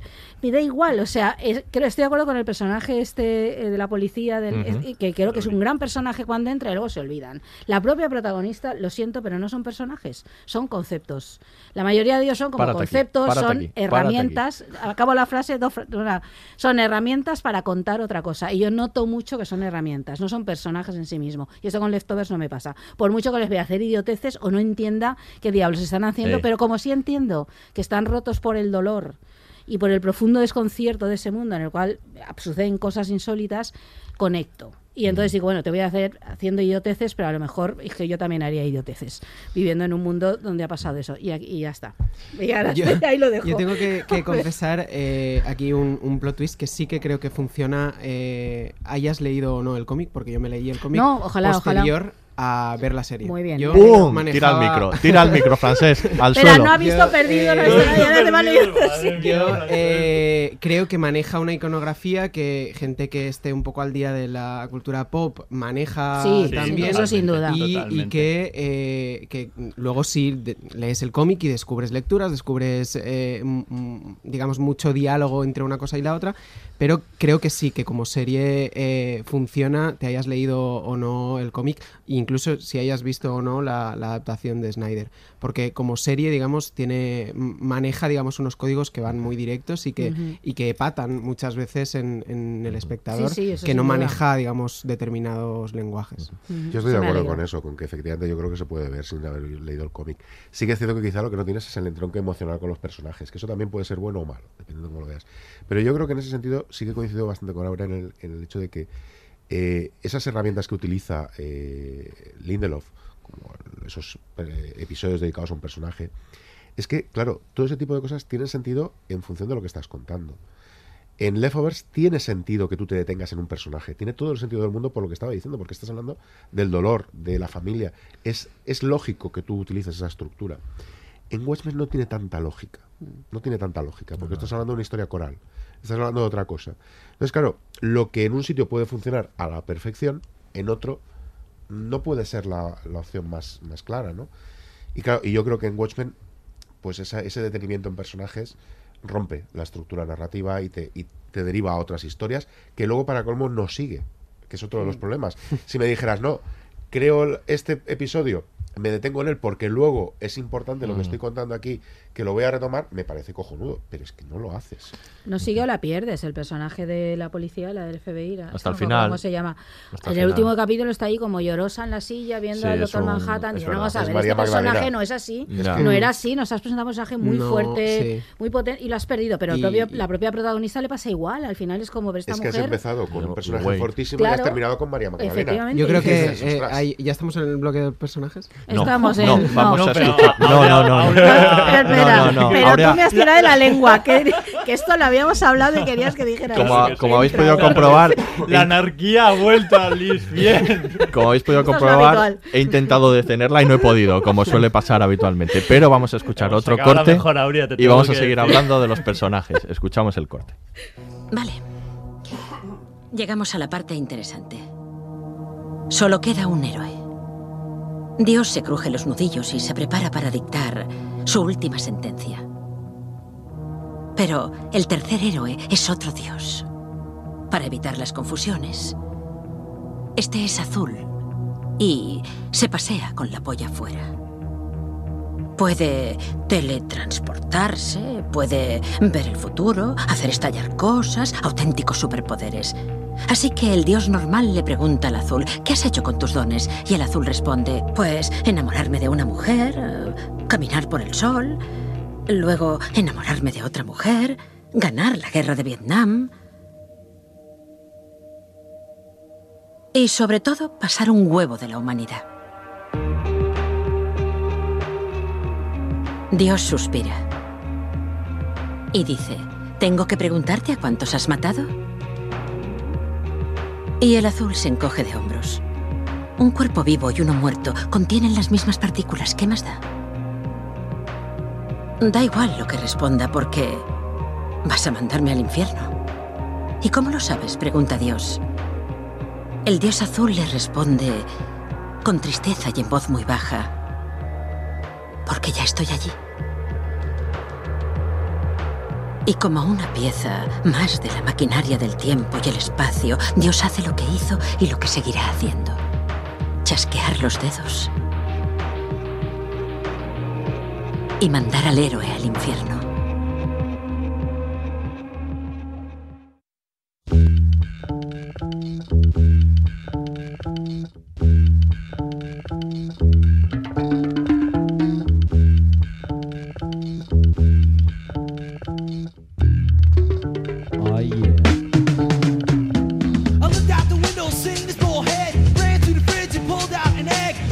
Scooped scopes, he had no hair. Lost that shot, he was caught out there. Saw the convertible driving by. Loaded up the slingshot, let one fly. He went for his to find he didn't have one. Put him in check, correct. My egg The egg, a symbol of life. Across the down to bust out to white. I pulled out the gem, he thought it was Pues vamos a seguir, como decía Aurea, vamos a seguir hablando Que me he de, de los personajes, de los es de lógico, Watchmen. es lógico que haya anarquismo. Estamos Sí, hablando sí. de Claro, que ¿eh? tan ordenados, tanto- Hay que hablar de anarquismo. Ahora vamos con el capítulo dedicado enteramente a Aurea Ortiz. No, hombre, no. Este, este es el capítulo. No, vamos a hablar de. Ah, si me dejas, o sea, vamos a seguir hablando hablar. de los personajes, que yo creo que es muy importante. Está, esto que es- estamos comentando, eh, esta reflexión sobre si son conceptos, ideas que él quiere expresar o son personajes en sí, ¿no? Es verdad que The Lowry es muy claro, ¿no? Es un personaje que yo creo que yo sí que le doy valor en sí mismo solo al capítulo, ¿no? Me quedo con el capítulo en sí, una presentación de personaje, por cómo reinventa, cómo continúa y reinventa el personaje del cómic, que luego hablaremos de esto, pero también es una manera de, de dar otro, o- otra visión del- del- de la- del, mm, los personajes femeninos, que no está en el cómic de Alan Moore, y... Y me quedo con, con algunas eh, y otras de estas reinvenciones, pese a que luego no lleguen a, a completarse o que se queden más en conceptos. Por ejemplo, me quedo, como decía Francesca al principio, eh, cuando hablabas de, de, de expresar eh, de una manera más, eh, más clara eh, cuáles eran las verdaderas intenciones de Moore, eso pasa con Rorschach, ¿no? Rorschach, que es un personaje que no lo pronunciaré bien, ni ninguno de No, nosotros sobre vamos a no lo pronunciar igual. igual en Igual ningún es- momento del No, pero eso lo suelo hacer. Eso lo suelo hacer.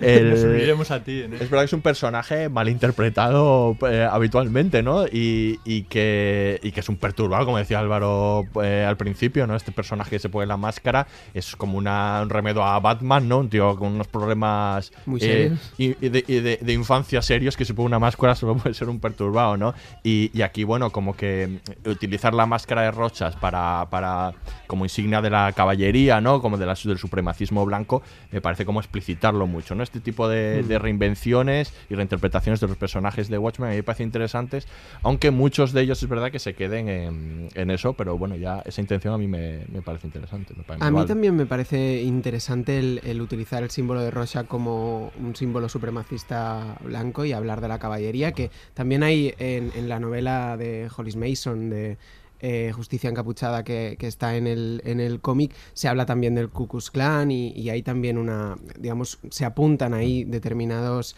eh, digamos... Decía Lindelof, perdona, que le había jodido el disfraz de Halloween a mucha gente con, con esto de la máscara de rochas ahora. Sí, sí, sí, sí, sí. Eh, y, y sí que hay, digamos, en, eh, cosillas que, que estaban apuntadas en el, en el cómic que luego Moore ha defendido eh, mucho, que, que es que Rorschach era un personaje eh, fascistoide y eh, con problemas mentales, Mentales. y él dice que cualquier persona que se ponga una máscara para, eh, digamos, eh, instaurar su ley por encima de la ley de todos es una persona perturbada con y con, y desequilibrios con- y importantes, con sí. problemas. Pues sí. Y, y eso, eh, y eso, eso digamos que, que lo acepta muy bien eh, eh, Lindelof, tal vez eh, de una forma demasiado incluso explícita, pero a mí me, me divierte mucho. También me parece que... Pero dentro de la eh, lógica de- de- de dentro de la Watchmen, yo lógica creo de, de también. Watchmen creo que tiene mucho sentido y creo que también hay incluso temas que, que se apuntan y que luego tampoco se desarrollan mucho, pero esa, esa digamos, tirantez entre seguridad y libertad que eh, estaba en el cómic también está en la serie con eso de no pueden liberar las pistolas sin un permiso especial, tal, que creo que tiene también un, un- un diálogo mm, muy potente con la realidad norteamericana actual. Eh, y, y todos esos temas es cierto que están como, como ahí un poco, pero que luego mm, tampoco es que, se desarrollen mucho. Eh, yo creo que hay un personaje que, que, mm, digamos, sintetiza muy bien esto de apunto algo, pero luego mm, tampoco voy a prestarle especial atención, que es el personaje de, eh, de Peter, el, el becario de Lori, que eh, ese, ese tío está haciendo como una... La Pitipedia. La Pitipedia, una, una enciclopedia de superhéroes y es un estudioso de los superhéroes como lo podría ser muchos fans de, de Moore y muchos lectores del, del cómic, pero luego tampoco aporta gran cosa y sin embargo luego descubrí que eh, Peter es Lubeman, que Aquí es le un- voy a mandar un mensaje al HBO. Continúa. eh, que es el, el- el tipo este gris que eh, se encuentra a Angela en un puente y empieza a perseguirle y el tipo se mete eh, En como la- en una sí. alcantarilla y ya está. Uno de los mejores superpoderes que yo he visto eh, en mucho Sí, tiempo. y que además volvemos a ver un personaje que desaparece. Y es un personaje que Sí, desaparece. Pero es que desaparece De a la vez parece que, que va a Lubeman. tener- Mm. Parece que va a tener Sí, sí. recorrido. Y ya está. Y Eh, no, a, mí- a mí no me molestó el, el extrañamiento de, de una cosa tan loca, me pareció divertido, mí- pero luego me- descubrí que, la, que en realidad la Pitipedia que le está escribiendo es un contenido que crearon los guionistas de, de Watchmen y que está en HBO. Lo que pasa que en HBO Estados Unidos Estados y que tú puedes no consultar. y a medida que avanzaba la serie, él iba escribiendo, iba apareciendo, por esto que le gusta tanto, sobre todo a Lindelof de los contenidos multimedia. No es necesario, desde luego, para entender la serie, pero van apareciendo hay claves para entender según qué cosas, ¿no? Y que sobre todo las que relacionan con este personaje, que explican que él es este y tal, y que en HBO España no se ha podido ver porque no podías acceder a la. Wikipedia. Mm. ¿Eh? HBO. No, bueno, simplemente quería De todas esto. maneras, yo creo que, por ejemplo, en el caso de Rosa en particular, a mí lo que me parece muy, muy, muy interesante es la eh, el enfrentamiento que crea Lindelof entre la figura de Rorschach, del enmascarado Rorschach con el enmascarado policíaco. El hecho Mm. de que todos los policías vayan enmascarados y que el séptimo de caballería vaya también enmascarado, crea ahí Todo el mundo. una Claro. confrontación muy interesante. Todos van enmascarados, efectivamente, con lo cual yo creo que ahí sí que plantea una serie de reflexiones, bueno, son antes, luego no las desarrolla, pero que como punto de partida es muy interesante. Mm, sí, es sí. efectivamente el mundo de la máscara, quién vigila a los vigilantes, Exacto. que es el punto de partida de Watchmen. ¿no? Exacto. Luego, bueno, hablemos también de algunos de otros personajes que no hemos hablado. Ozymandias. Por ejemplo. Eh, decía Lindelof que, que, bueno, que grabaron toda la parte. Que lo que primero graban, de hecho, hacen el guion del, del piloto y luego guionizan toda la parte de Ozymandias porque va A su a, bola. va aparte, Sí, eso va a su sí, bola. Y que Se lo nota, grabaron, se nota, ¿eh? y que Sí. lo- se nota. No y lo grabaron todo, de hecho, nueve días eh, en un castillo, no me acuerdo en, en dónde, en Escocia. Y, y que, y que bueno, que como va su que deja- digamos que dejaron hacer a Jeremy Irons y le siguieron a donde quiera que, que fuera este hombre. Y, y la, este, la, la- esta inven- reinvención un poco del personaje de Ozymandias de Jeremy Irons, ¿qué os parece? Pues un- es bastante loca. A mí me parece lo mejor de la A mí serie, me parece muy buena también. A, mí- a mí es que además eh, eh, apunta a una diversión absoluta que, que en realidad es, digamos se confronta con la seriedad de, de la serie y eso Es, eh, como eh, decía él, es de los Monty Python, sí, sí, totalmente. sí, sí, es, es una locura que a mí A me parece muy graciosa. Me parece lo mejor de la serie. El, el juicio contra Ozymandias es absolutamente delirante y maravilloso. Tiene un punto de absurdo que me parece genial. La recreación teatral ¿Eh? del- A mí, del- fíjate, del- y de cuando este. aparecen los cerdos de Sí, repente. a mí me parece que eh, yo. Es como si Jeremy Irons estuviera por ahí un poco perdido, diciendo yo qué hago aquí. Ya que estoy aquí, pues. Me recordaba el Jeremy Irons de Dragones y Mazmorra. No sé si os acordáis de esa película tan horrorosa y Ostras, no, por favor. Donde Jeremy Irons estaba ahí el pobre, que lo veías diciendo, este está aquí, y cada vez que sale, se está descojonando de todos. Y el mismo personaje luego en Eragon también. eh, es, es una cosa que dice, este se está, dice, bueno, aquí me pagan y, y yo hago lo que me sale de los huevos y me lo estoy pasando bien, ¿no? Eso en la filmografía de Jeremy Irons, de todos modos, Sí, es una tiene- constante. tiene unas cuantas. Sí, es una constante. Yo Cuando se perdió, cuando empieza ahí, perdió su ahí, carrera, empieza- ¿no? Y empieza- dijo, "Ala, aquí, cualquier cosa", sí. que va punto de cagan- partida- cagándose en el convento, ¿no? Le van- dejando en sitios El punto de partida fue Dragones y mazmorras, ¿no? Eh, al final eh, miraba el cheque y decía, pues vale. Y aquí yo creo Sí, que lo mismo, claro. ¿no? Y va a mirar el cheque y dice, pues vale. Y hace lo que le da la gana. Se lo está pasando muy Y bien. precisamente como Sí, se lo está se lo está pasando, pasando bien, Lo es que aquí encaja mejor. es es, es que es sensacional, porque lo hace muy bien. Y, y es un Ozymandias que te crees, que dices, sí, este, este personaje que crea con ese punto británico es muy Sí. bueno. Pero volvemos a antes, no pega ni con cola con el resto de la serie. Sí, el- el- la conclusión final cuando él, él llega para desarrollar un. Bueno, llega no, porque al final nos damos cuenta que Bueno, está desde el principio. está desde el principio. Sí. Que está esto desde es el principio. otro de los problemas que quizá tiene la serie en esta doble línea temporal que no te das cuenta que está desfasada hasta el último momento.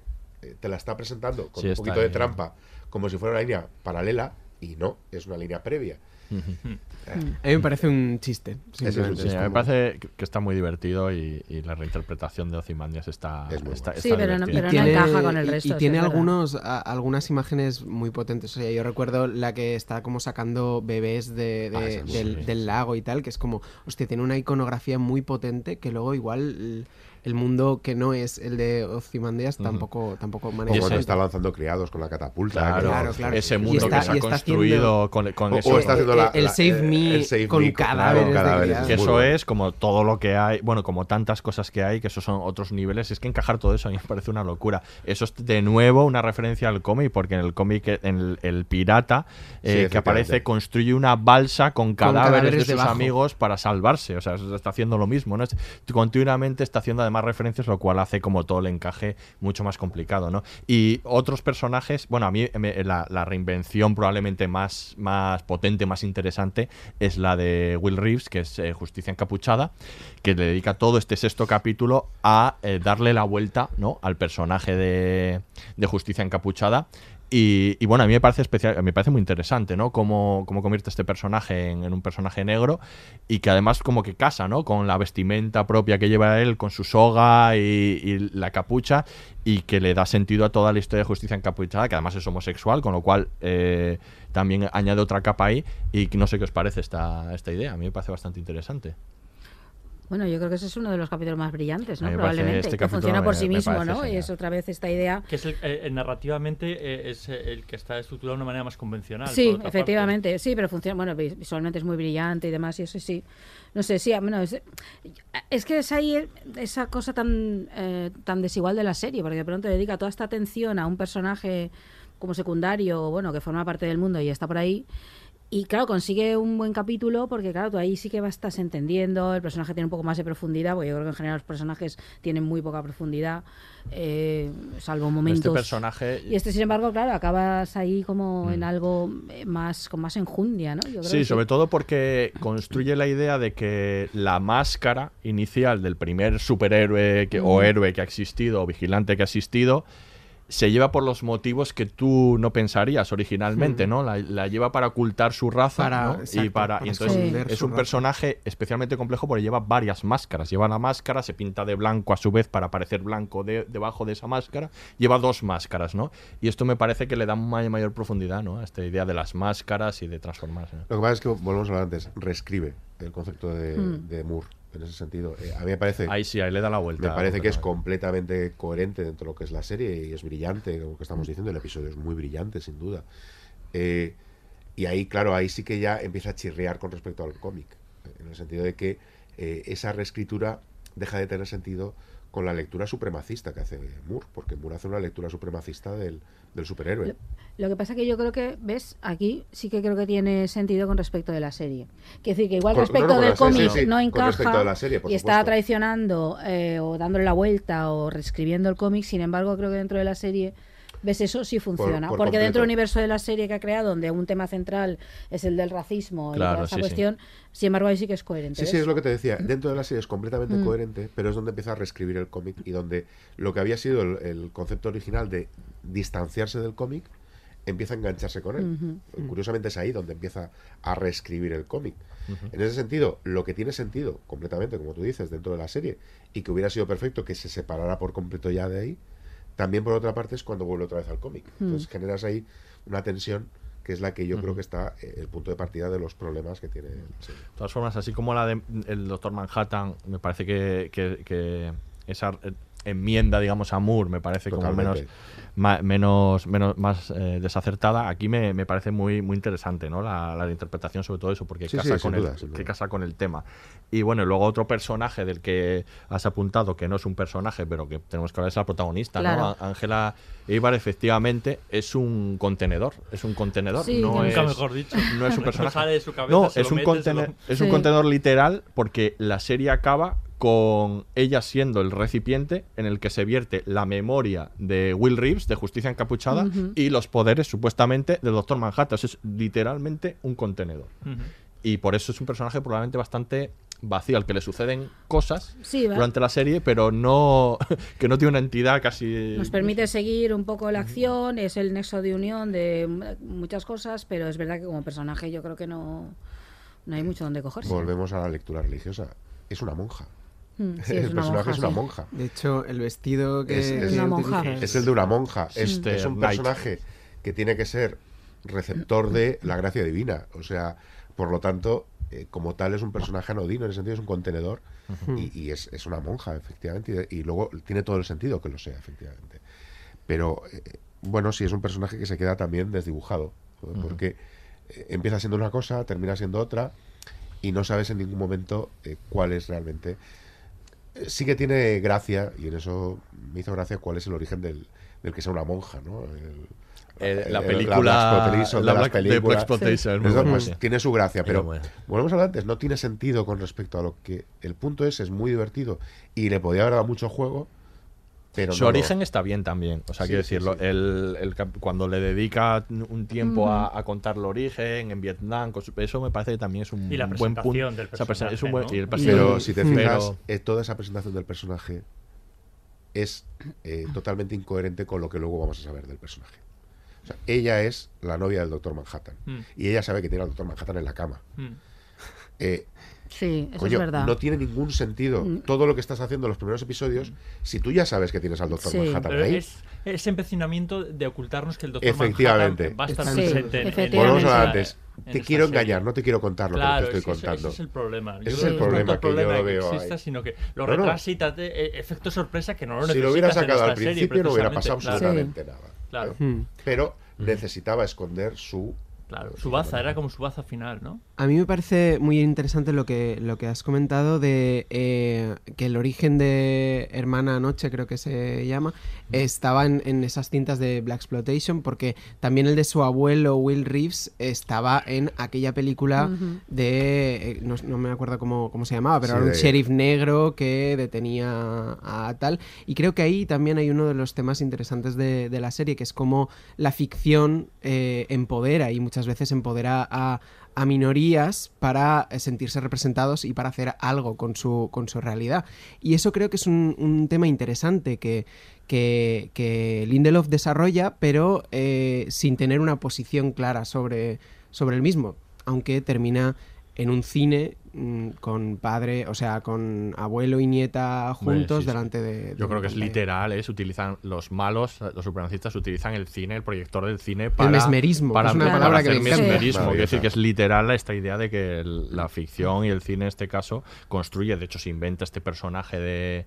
Bueno, este- esta película sobre el personaje real de Bar Reeves eh, de una época en la que este tipo de películas no existían. De hecho, lo contrario, o sea, el nacimiento de una nación de Griffin, esto es lo que había. Volvemos de todas maneras a una lectura muy, muy, eh, muy superficial, porque efectivamente ese empoderamiento de la ficción, donde lo tienes, es en, eh, en la Liga de los Estados Caballeros de Moore, donde él está haciendo todo el rato una reflexión sobre la cultura popular y las ficciones de la cultura popular y cómo se, se empapan por osmosis con la, con la realidad, ¿no? Eh, Lindelof intenta hacer eso, pero se le queda una lectura en la capa de fuera, ¿no? Y dices, "Ah, qué, qué lástima que no haya metido un poquito más el dedo, porque rascando ahí detrás hay mucho, ¿no? Que es lo que hace Moore en la Liga de los Tres Caballeros. Y luego, por último, también como personajes hablemos del Doctor Manhattan, que ya hemos hablado, pero aquí es donde está la enmienda, ¿no? Que decíamos antes, ¿no? Sí. El, el personaje que presenta Alan Moore es esta idea, como esta reinvención también de Superman, como esta en, en el sentido de que es este personaje tan poderoso que se separa realmente de, de la humanidad, eh, un personaje que está tan por encima que no le interesa, ¿no? En el cómic de Moore. Y aquí él, en la, eh, lo- la reinterpretación que hace es hacia un personaje de un dios del amor, ¿no? O sea que es en- Cristo. entre en el que en el que el enamoramiento por ella permite que se per- que se eh, preocupe realmente, ¿no? es Por que una en este caso- todo lo contrario de lo que hacía Moore. Doctor Manhattan es Cristo. Dentro de esta trinidad que él plantea, Doctor Manhattan es Cristo. De hecho, Cristo se sacrifica ¿eh? y el Doctor Manhattan se sacrifica. El Doctor Manhattan de Moore jamás se sacrificaría por la humanidad. No, no. Jamás. Es que no le interesa absolutamente nada. Es un, un piojito ahí en la existencia que no le interesa absolutamente nada. Y aquí se sacrifica por, por sus amigos, por, por la gente que ama y por la humanidad. Eh, lo que está remedando es, de nuevo, la figura de Cristo. Es el sacrificio cristiano. Sí, pero yo creo que esos son los aspectos más problemáticos de, de la serie, de- de- narrativamente. La, la- la llegada de este hombre, ¿no? La- el encarnar. ah, Sí, es que acaba desequilibrando, desequilibra el partir de- de relato capítulo, completamente. De pronto es como otra historia. eh, se le olvidan como los temas centrales y ahora estamos, ah, espera, que todo consistía en que había que destruir a este. Espera, que era. Y todos los personajes pierden su consistencia en torno a él. Eh, Mm. De nuevo- yo lo de veo- nuevo, es eh, muy, pro- muy mal encajado eso. De nuevo problemático, pero bien presentado. O sea, que me gusta Sí, claro. mucho cómo le presenta sin enseñar su cara en Mm. todas estas conversaciones. O sea, Que- la Sin presenta- enseñar su cara y con una máscara de Doctor Sí, una- pero claro, el problema es cuando se la quita y de pronto es humano. Yo creo que incluso visualmente eso no funciona. Quizá lo alarga demasiado. ¿eh? Sí, y no funciona. Y claro, yo creo que. eh, eh, claro, y ahí lo que hace es, claro, en- en- enlaza con lo otro que no encajaba, que nos gustaba, que era Ozymandias. Que decir, claro, ahí encaja con esto de pronto. Y ya estás en otra historia. O sea, a mí es que yo que Mm. creo que ahí. Yo creo que ahí el guion, efectivamente, no dudo que hayan escrito y reescrito y Bueno, es tengan un gran el- trabajo, pero de verdad no les ha salido. es, es- es tremendísima. Es muy difícil. Es muy fácil que salga. Y no funciona, errático, se ¿no? Desequilibra, ideas. se, no sé, de pronto la serie se- ya era muy fragmentaria y aquí se fragmenta muchísimo más. Muy es totalmente- Eh, y incluso insisto que visualmente creo que no tiene el empaque que tiene y la propia figura del Doctor Manhattan no la tiene y debería tenerla. Yo creo que no, no sé, no. No entiende el enamoramiento este de Ángela, no lo entiendes, es decir, em, porque Ángela no es un personaje fascinante. A ver, no, eh, que me he enamorado de ti, no sé, no sé, toda esta parte, ¿no? Que cuenta que es Bueno, pero, contada, eso pero, va más ejemplo, de la inevitabilidad, ¿no? Del, ter- del Ya. determinismo, de, o sea, de esta idea de, de es lo que ha sucedido en el futuro, por lo tanto. Ya, pero sucede. no lo plantea así, lo plantea de otro Ya, modo. sí, es sí, como, como y además, sobre todo tú narrativamente. Es absurdo, sí. A ver, tú como creador Que- de la serie tienes que eh, hacerlo para que sea Que verosímil. se aburría mucho en Júpiter, Aurea. Se aburría claro. mucho en Júpiter. No, pero a ver, pero una cosa es que tú das personajes, tengas un cómic, tengas tal y tengas que dar solución a cosas. Pero yo lo que necesito es que funcione este relato que me estás contando. Sí, sí, aquí sí. hablo de Watchmen, la serie. Toda y yo creo que esas cosas pues no acaban de funcionar. Está contado entrecortadamente, está puesto por narices, sí, te enamoras de esta y tal, no sé qué, y ahora es la pareja, cuando esto no lo ves por ninguna parte, o ese tipo de cosas. Entonces yo creo que ahí le falla, le falla como relato ese, el Watchmen serie. Esa historia que me estás contando a mí me me, me falla. Y luego esa- eso, eso y la falta de empatía emocional que tienes con los personajes. Entonces esto hace que, que tú lo vas siguiendo, pero dices, caramba, ¿qué te vas a sacar de la chistera ahora? ¿no? Es Un poco que- esta sensación. Es que si te fijas, el Manhattan del cómic no lo puede llevar a la serie. Ni de coña. Pero es que yo no esperaba que saliera. Es que no hacía Yo ninguna falta. no, no hacía ninguna falta, por Ese mundo ya estaba creado. y Con el planteamiento inicial no le hacía falta sacar ninguno de los Claro. personajes de la serie. Pero aquí, como él, volvemos a de antes, eh, su, su, su mensaje final de la serie y lo que sacas de la serie es que el hombre no puede aspirar a ser Dios. Es lo que su, su final, su colofón final es el hombre no puede ser Dios, solo Dios decidirá quién es el que, el que es Dios, eh, vía Espíritu Santo, forma de huevo. ¿eh? Eh, claro, el Manhattan de la del cómic no puedes llevarlo al Manhattan del com- de la serie. ¿Por qué? Porque el Manhattan del cómic deja de amar. No es humano y pasa de la humanidad. Bueno, pero aquí- hay- em, el Dios del Antiguo Testamento tampoco ama mucho, que digamos. ¿eh? Quiero Claro, decir porque este que la figura de un Dios que no le importa este a la es humanidad existe. este- Y tú lo puedes seguir manteniendo, no pasa pero, nada. Eso pero- existe, ¿no? Pero él lo que hace es que no busca la lectura del Antiguo Testamento, que hubiera sido maravilloso porque el Antiguo Testamento es sensacional. Y brutal. O sea, es brutal. Claro. ¿eh? Pero no, él lo que lleva es la figura de Cristo. Y él transforma a Manhattan en Cristo y los, las, las claves están ahí. Cristo anda sobre las aguas, Manhattan anda sobre Sí, las sí, aguas. sí, no, tiene Cristo está rodeado ante Pilatos, Cristo está, Cristo está crucificado, él está crucificado, él se sacrifica. Estamos ante un Dios de amor, un Dios que ama, que es Cristo. O sea, y es una visión muy ortodoxa en ese sentido de Manhattan, que claro, rompe por completo con el planteamiento que hace Moore. Pues vamos a escuchar el. Pero ah. Déjame decir una, un- un- Haz. una cosa, no, sé- no sé si encajaría después. Que esta ambigüedad del personaje de Angela nos ha permitido ver por primera vez a Regina King en una interpretación. mm, Eh, eh, Regina King no está mal nunca. No, mal no está, A mí- a mí me pero gusta, ¿eh? digamos, pero digamos, Sí, no, como- como. Estoy- pero igual estoy no de acuerdo, pero ¿eh? igual Creo que no está un poco perdida Sí. en lo que. Estoy de eh, o acuerdo. sea, quiero decir, Sí. Es verdad que estamos acostumbrados a verle en, personajes mucho más dramáticos, que ya los domina, vamos, eh, nada. Y, eh, y este personaje, eh, yo creo que entre que no puede contar todo lo que, lo que es. Claro. Está perdidísima, Miquel. Sí. Está, pe- Sí, está Regina sí. King en esa serie. No, es está que, es que igual no necesitas a Regina Pero- King Como para otros esto. actores dentro de Como otros actores, pero. yo creo que no necesitas no a Regina King necesitas una ver, gran actriz. Hasta Don está bien, Johnson es está verdad, un no poco puede perdido porque hecho mala está haciendo el personaje de. ¿Quién? de- ¿Quién? Don Johnson. Don Don Johnson. Bueno, John Johnson. claro. realmente está rehaciendo el, el personaje de Tarantino, o sea, de, Ah, vale. de Django enca- desencadenado. Sí, o sea, sí. es- Sí, un es- poco Sí, no, de- decía Regina King que, que bueno que al principio no sabía, no sé, no sé, no entendía qué estaba sucediendo hasta que le tuvieron que explicar un poco el, el Doctor Manhattan que estaba su- porque decía que no.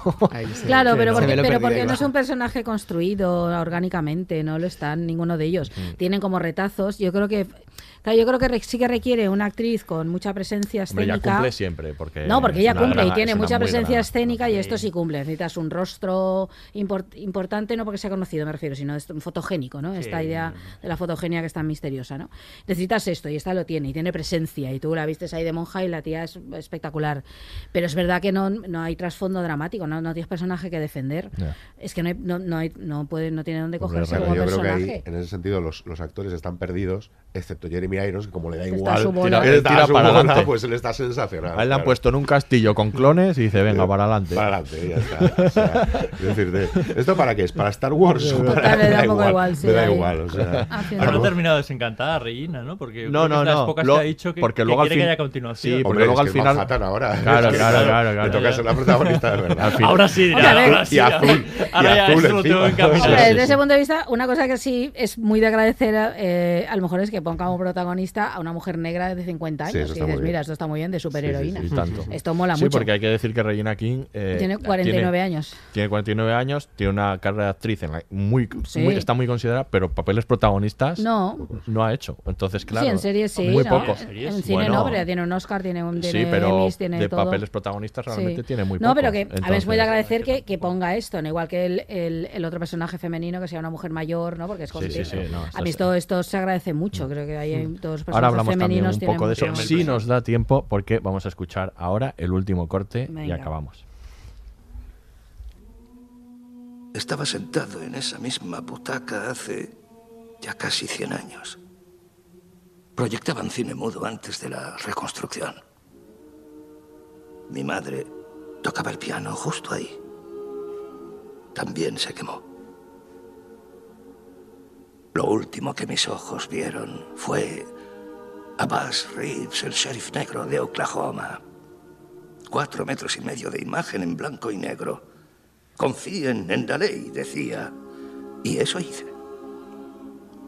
Me puse su apellido después del incendio. Era mi héroe. Por eso me hice policía. Después entendí por qué Buzz Reeves ocultaba su rostro. Así que yo hice lo mismo. Justicia encapuchada. Mm. La capucha. Cuando me la puse, ¿sentiste lo que yo? Rabia. Eso creía yo. No era eso. Era miedo. Dolor.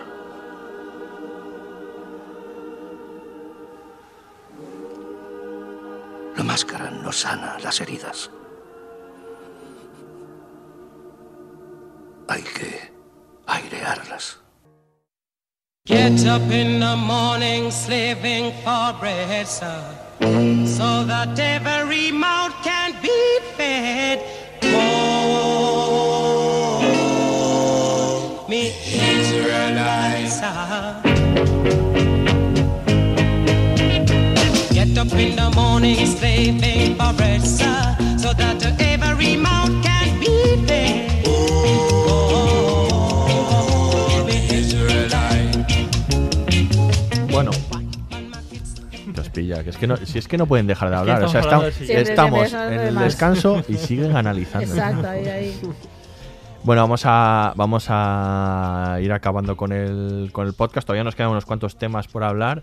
Eh, desde luego, una cosa importante en el, en tanto en el cómic como, como en la serie es la reinterpretación de la historia. ¿no? Tan- igual que hacía en el cómic, donde se partía de, de sucesos reales para luego reinventar. Así sucedía que la irrupción de los, de los vigilantes y de, sobre todo el Doctor Manhattan cambiaba la, la- cambiaba la historia. Estados Unidos ganaba la guerra de Vietnam y mm, este Nixon seguía de presidente. Pues aquí un poco eh, quiere hacer lo mismo y toma eh, sucesos reales para luego transformarlo. De ahí parte la serie, ¿no? Él eh, cuando precisamente se estaba pensando si hacía Watchmen o no, entre negación y negación, hasta que por fin dijo que sí, se estaba leyendo el libro A Case of Reparations de Tanahashi Coates, que también es guionista de cómic, ha hecho Pantera Negra y demás, pero tiene todos estos libros sobre la historia antigua del, ¿no? del, del racismo y de la historia de negra ¿no? de Estados Unidos.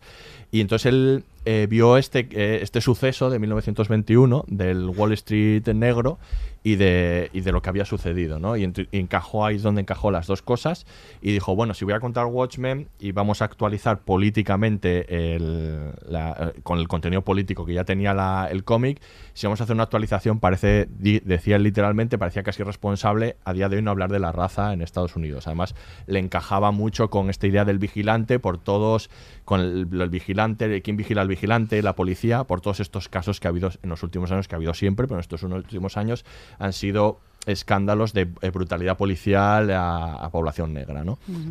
Y eh, ahí, es, ahí es de donde parte eh, su interés, ¿no? Y él quiere un poco mostrar esto, ya hemos hablado que de manera más o menos irregular, pero quiere introducir el, el concepto de- del racismo, ¿no? De ahí parte pues esa idea inicial de, de, de la serie esta, en la que, de la película que ve el de niño, en la que aparece Bar Reeves, en la que plantea otro concepto que también es interesante, que es cómo la, digamos, el, el- po- lo blanco, el, el varón heterosexual blanco, ¿no?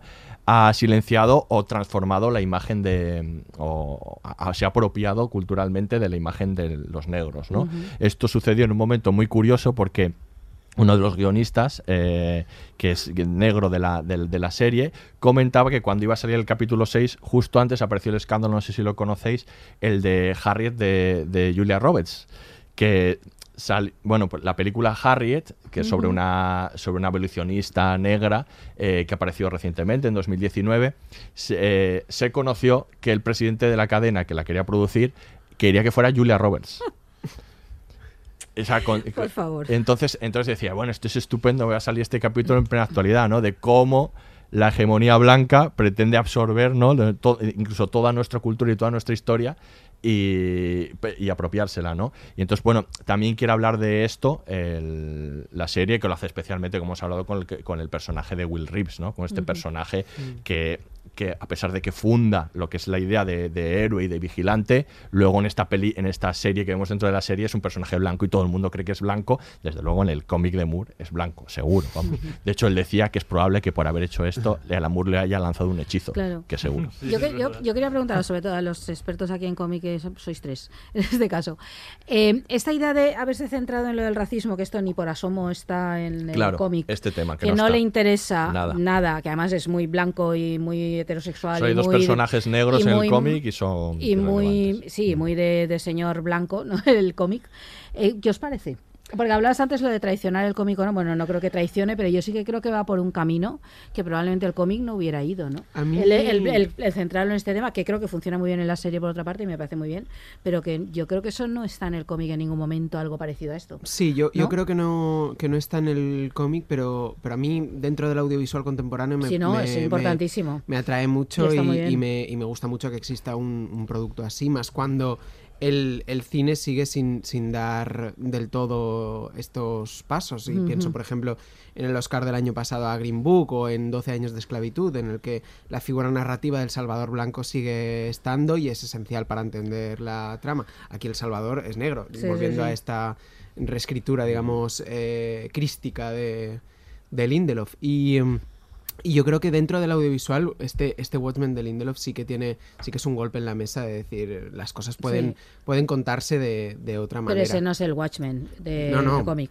Eh, eh, estoy de acuerdo en que esa lectura, sí que es cierto que, eh, como digo antes, en, en la novela de, de Hollis, Hollis Mason sí que se apunta varias veces tanto a la homosexualidad como, como la presencia del Ku Klux Klan en las formaciones iniciales de, de los Minuteman.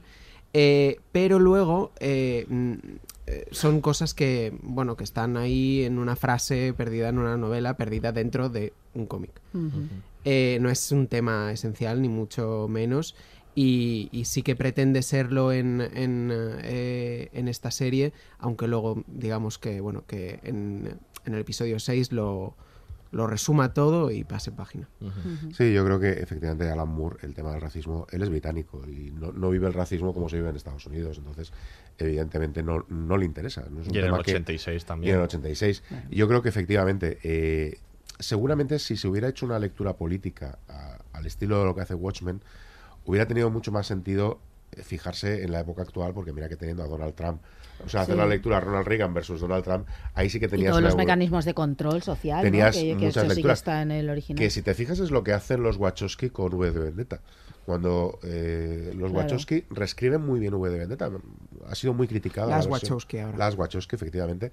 Eh, las Wachowski eh, reescriben muy bien V de Vendetta porque, aunque se ha criticado mucho esa, esa adaptación, porque traiciona al original, para mí en absoluto. O sea, lo que pasa es que pasas de la, de la lectura de Moore de- del tacherismo a una lectura de la actualidad muy parecida no a otro Moore, a Michael Moore, ¿eh? a esa lectura del miedo, de la sociedad del miedo, ¿no? Y aquí hubiera sido también factible ese tipo de traslación, pero me parece perfecta la, la introducción del racismo en el sentido de introducir la trama dentro del- de lo que es la América y un tema que en Mm. Estados Unidos pues sí que tiene una importancia muy importante y que en la sociedad actual vuelve a tener una importancia. De hecho, efectivamente trata temas directa o indirectamente como el racismo o la representación de la mujer, que Ujú. como hemos hablado es aquí, otro tema. que es otro tema que también es interesante. Bueno, son temas que, que podría haber sido perfectamente una trama dentro de este universo Watchmen que si lo hubiera desarrollado hubiera sido muy interesante. Eh, Lo que pasa es que te quedas todavía, volvemos a esa sensación de ¿y por qué no lo has desarrollado más? ¿Por qué no lo has eh, llevado hasta el final, ¿no? De, de lo que planteas, porque el, punto de partida es muy bueno. El punto de partida me parece muy interesante. Sí, ¿no? Incluso Pero de Eh, todos modos no deja de ser una visión política, o sea, quiero decir todo Ah, no, no, claro, claro, claro, totalmente. claro, Es una serie profundamente minorías, política. Yo creo que tiene una, una visión política. Totalmente. ¿no? O sea, en- eso sí que entronca un poco con Sí, el- pero, pero por una vía que no está en el original. No, no, de claro, ninguna de las No, no, no. Eh, eh, respecto a ese paralelismo que se podría haber hecho Nixon-Trump, Trump. eh, él le da una, una vuelta que también es algo, o sea, que, que entronca con el tema de la raza, que es que el, el político eh, que va de progresista en, en el tal se parece mucho a Justin Trudeau, que es el político progresista canadiense El- el canadiense. eh, eh, mm, en Estados Unidos. Digamos que es una figura muy progresista y muy venerada, y sin embargo, aquí le da un poquito la vuelta para decirte, sí, muy venerado y muy progresista, pero blanco al fin y al cabo, ¿no? Y aquí, digamos que ese paralelismo está, pero solo se apunta. Pero si te fijas, es curioso que aquí hace un guiño a la serie original, al cómic, que es poner a Robert Redford de, Sí, de sí. presidente, De presidente, sí. que es un guiño claramente a uno de los, de los comentarios que hay en, la- en el Hmm. cómic original. Y curiosamente es algo que rompe eh, toda esa historia, porque podía perfectamente, jugando con todo esto, haber buscado otro tipo de personaje que entroncara mejor, no con la ideología del, del reaganismo que el que critica Moore en el cómic, sino con otro tipo de ideología más de Donald Trump, ¿no? Pero poniendo No, a ese personaje rompe un poquito Pero todo sí, el... pero Utiliza creo el que- progresismo creo que- para lo de las reparaciones, ¿no? Para Sí, las no, y- restorations, esta que llama, que son las reparaciones que luego le sirven eh, las reparaciones a los damnificados del, del- de la masacre de Tulsa, que es lo que luego le sirve para decir Para que a través sí. de eso se genera la- el movimiento supremacista. A través Mm. de, de, digamos, en contraste con eso o por, eh, sí, por efecto de eso se, se genera como esta corriente supremacista, ¿no? O de a la derecha, que, es, que este es un comentario también actual, Ujú. decir. Mm. Y creo que, que en el fondo lo de Robert Redford también tiene una lectura racial en el sentido de Sí. los puestos de poder eh, son, son siempre de, de personas eh, blancas. Y, y eso también, eh, digamos, tiene, tiene una contrapartida que es el, el personaje de Don Johnson que esconde un... Un traje sí, de- del Ku Klux Klan en, En el en, eh, armario. en el armario, ¿no? Es como un comentario que, que está ahí, que el- las personas con poder al final, no sé, algo tienen que esconder. Nunca me he fiado yo de Don Johnson. ¿eh? No, yo, yo creo que también es interesante que en una ficción de sobre superhéroes, ahora que hay tantísimas, muy distintas a Watchmen, pero tantas, y de todo tipo, eh, se centre en algo concreto, políticamente concreto como el racismo, porque esto normalmente estas ficciones suelen estar en el mal, Bueno, no, el no contagio, tienen, muchas de no ellas. tienen nada. O sea, quiero decir, todas Claro. las ficciones de Marvel. lo hacen. Sí, no, claro, no, no, sí. casi mejor que no lo hubieran Evidentemente, hecho, sí. pero que está muy preocupado sobre todo por estos temas y por esta especie de el mal existe y de dónde nace Esto tenía y demás, que estar los- si haces ese algo de- con Watchmen, porque Claro. precisamente es lo que incorporaba Watchmen. Claro, también, no, no, pero que justamente al hacer la traslación a series se centren en algo real y tangible. Eh, que sí que existe como tal, no andar buscando, digamos, Sí, el sí. mal allá en donde sea, Sí, sí, sino mirar, aquí está esta situación. A mí eso sí me parece muy interesante, pues eso sí que va como muy en contra de todas las ficciones de superhéroes que abundan todas, sean las que están dedicadas a adolescentes, o sean los Marvel, o sean cualquier otra, ¿no? Y eso sí me, me, me- me- me llama la atención, Ujú. que se centre tanto y me parece muy importante que lo haga. Fíjate, Eh, fíjate que en ese sentido, eh, por mucho que digamos que no desarrolla el tema o que esto, está a años luz por encima del otro referente de la supuesta crítica al racismo que es Black Panther. No me va a parar, Black pero Panther, es que eso es eh, increíble. que, aparte es, es una ridiculez, o Es sea, es, absurda es- esa- es esa suponer que eh, es Wakanda, Wakanda es Dubai, o sea, Sí, esas- no, esa- es que se quedan un discurso casi Claro. completamente contrario, ¿no? Sí, que luego y tampoco te lo se están centra- vendiendo y te lo están vendiendo como que es la película que toca el tema del racismo y dices, por favor, Sí. eh, ya te digo, lo, lo que plantea Watchmen, aunque no lo haya desarrollado, es mil veces más profundo e interesante Mm. No, que, pero que a ver, yo creo que yo creo que sí que lo desarrolla. O sea, una cosa es que no lo remate o el tema se le olvide, pero yo creo que todo lo que dice es muy pertinente y muy Sí, eso sí, relevante. sí, sí. Dice cosas muy Y muy importantes. evidente, o sea, Muy evidente. el mensaje claro, está claro, Efectivamente, ¿no? y está lo de la matanza, está de Tulsa, está todo el planteamiento de la- los apartheid, está todo. elección de Tulsa, yo Es- creo que eh, a mí me parece muy relevante y creo muy necesario. Yo en ese sentido, aunque- vale, lamento que luego la serie se le vaya por otras vías y esto se quede ahí, pero creo que es tan potente lo que cuenta y sí que creo que lo es, tanto porque la serie es potente, pero por el modo en que está contado, por esa superheroína negra, el otro superhéroe negro y tal, a mí me parece muy relevante y creo que sí que va a marcar un poco alguna, vía a lo mejor que espero que haga que otras ficciones vayan por ahí. A mí eso me parece muy relevante. Otras ficciones de superhéroes. Otras ficciones de ¿quieres superhéroes, sí. Más o menos, sí, porque otras Pues ya van por ahí, pero decir claro. algunas. No, pero no estaría mal. Yo creo que demuestra Sí, que bueno, se puede contar esto. cos- demuestra que cosas, se va puede contar cosas. esto y que tú puedes unir. A ver, que ya veis que soy la que menos me gusta la serie, pero yo creo que sí lo que permite Watchmen Bueno, es ver. ahí, ¿eh? Alba? Ahí, ahí.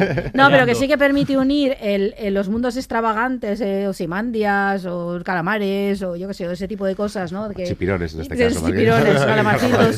No, pero todo este tipo de Ahora cosas, o comer, el, o el señores y señoras vestidas con mallas de colores y no sé qué, con el hecho de plantear temas reales eh, sobre los que hay que intervenir ya y no sea una Sí, sí. versión difusa del mal, de donde nace, ¿no?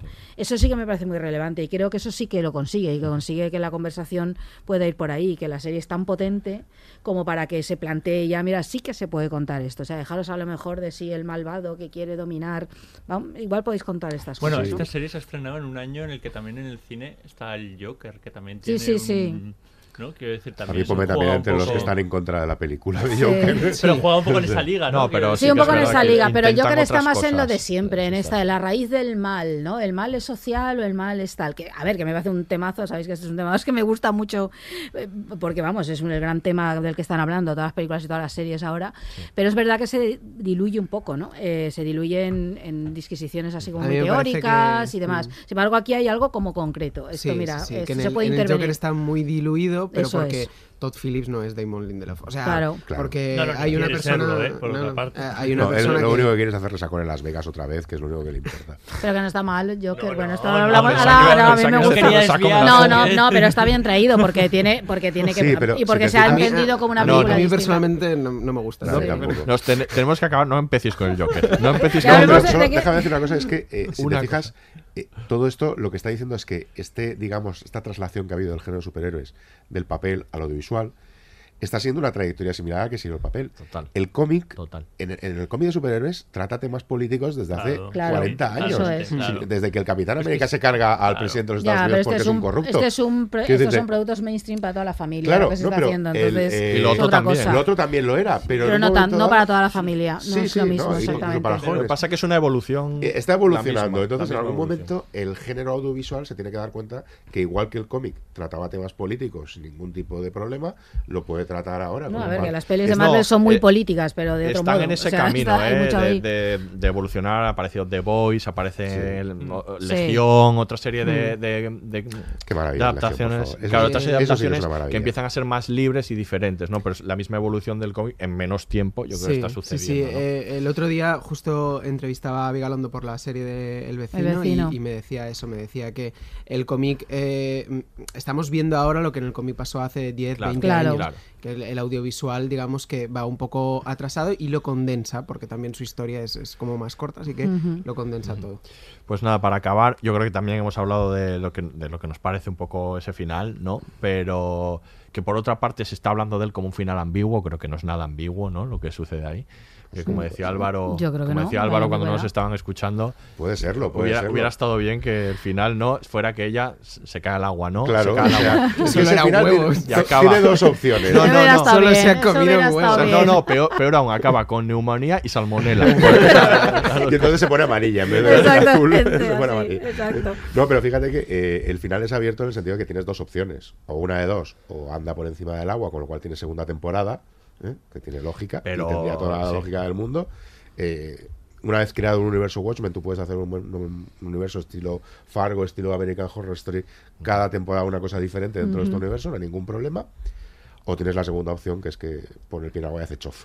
Eh, que es la, la- la opción que a mí me hubiera gustado. Yo pero que no es la No, que... pero que tengo muy claro que no es la que piensa Lindelof. No, no, no, está claro que no. Además lo ha dicho, dice que no pretendía un final ambiguo, simplemente cinematográfico y que y que además están todas las pistas ahí, ¿no? O sea, le, le Eso es. dice Sí, sí. uno, el otro le dice que ya entenderás lo de la piscina, el otro le dice que esto es importante Bueno, para luego, en fin, que Está todo, y además es está muy trascendente y todo está sí. contado De así como con mayúsculas sí. y cursivas y negritas. Que es decir, todo en- muy. Todas las series en ese tono. todas las piezas Claro. en términos visuales también está todo destacado, la música está como muy arriba, tal como eh, estás a punto de ver un momento Sí. trascendente, lo único que cinematográficamente funciona mucho él.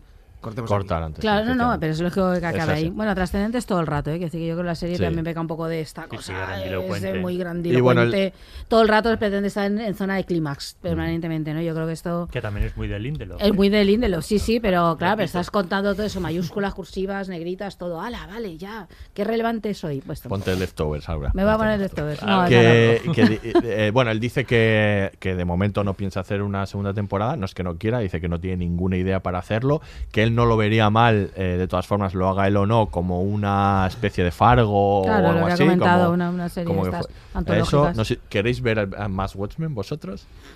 Sí, pero que no sea de Lindelof. Vale. A mí, No- a no mí, lo sé. eh, Yo no lo había pensado en esos términos, pero a mí sí que una, una serie como Fargo, que cada temporada sea, pues eso, un tono, coger una- unas ideas conceptuales. Y unos personajes, por favor. claro. Yo pido que haya personajes. Y así como- ya puedes pedir como, como con es que Spirou, engancharse. como con Yo Spirou no lo que tengo muy haciendo claro. una aventura de Spirou y Fantasio por y cada vez se lo dan a alguien y que desarrolla eso como quiere. Sí, pues sí. ahora mismo hemos tenido a Lindelof, pues ahora otro. Yo no lo tengo muy otro claro. cualquiera, ¿no? Que de Uno a A mí más. sí que, a mí me, sé si da gustaría para más. ver A mí eso. sí, a mí me gustaría ver algo diferente. Mm. Otras ideas, ¿eh? Quiero decirte, un Noah Farley ahí haciendo, yo que sé, una cosa loca como Legión, que es una serie maravillosa. Y, y eso, o, o- o no, otro autor que tenga un- otro tipo de lecturas. ¿Por qué no? Veremos si HBO deja, escap- deja escapar, ¿no? Dependerá, la como de decía Miguel, de continuar. si ha sido un éxito o no, porque esto al final no es cuestión de que quiera Lindelof, es cuestión de que quiera HBO. No, efectivamente. en audiencias Es le, ha le funcionado Bien, muy es una serie muy cara, ¿eh? creo que el Es una serie muy sí, cara. es muy cara y luego la repercusión ha sido un poco eh, ambigua. No- no- igual no ha tenido la, la recepción que esperaba. a- Pero bueno, HBO. eh, yo creo que es a lo que, a lo que juega HBO de, de hacer series caras y hacer pocas, no hacer Sí. muchas Sí, y como Netflix. Sí, sí, son sí, dos modelos. Caras y relevantes y sí, que sí, sí, sí. está bien. Bueno, pues con esto dejamos a Álvaro Francés, música. Muchísimas gracias por haber venido. Nada, muchísimas gracias. Aurea Miquel, nos vemos en el segundo. Hemos empezado la temporada bien, seguimos, Sí, ¿no? sí, muy A ver bien. si empezó- seguimos así de bien. Ah, sí, ¿no? seguimos así de mucho bien. debate y bien. Es que lo has dicho así como con duda. Muy ¿eh? bien. Hemos empezado bien. Bien por el podcast. que no se tuerza esto. Bien por las podcasts, bien por la serie, ¿no? Claro, Bien. claro que sí, que sí. Sí, sí, sí. Muy había bien. ganas, había ganas. Muy bien, pues aquí se despide el Laboratorio de Investigación de Series, el único podcast seréfilo que escucha a Alan Moore, aunque lo desapruebe. Hasta la próxima.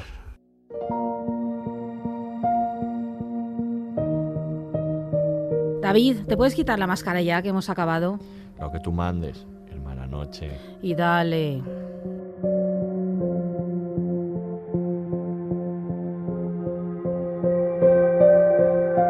Todos los episodios y contenidos adicionales en podiumpodcast.com y en nuestra aplicación disponible para dispositivos iOS y Android.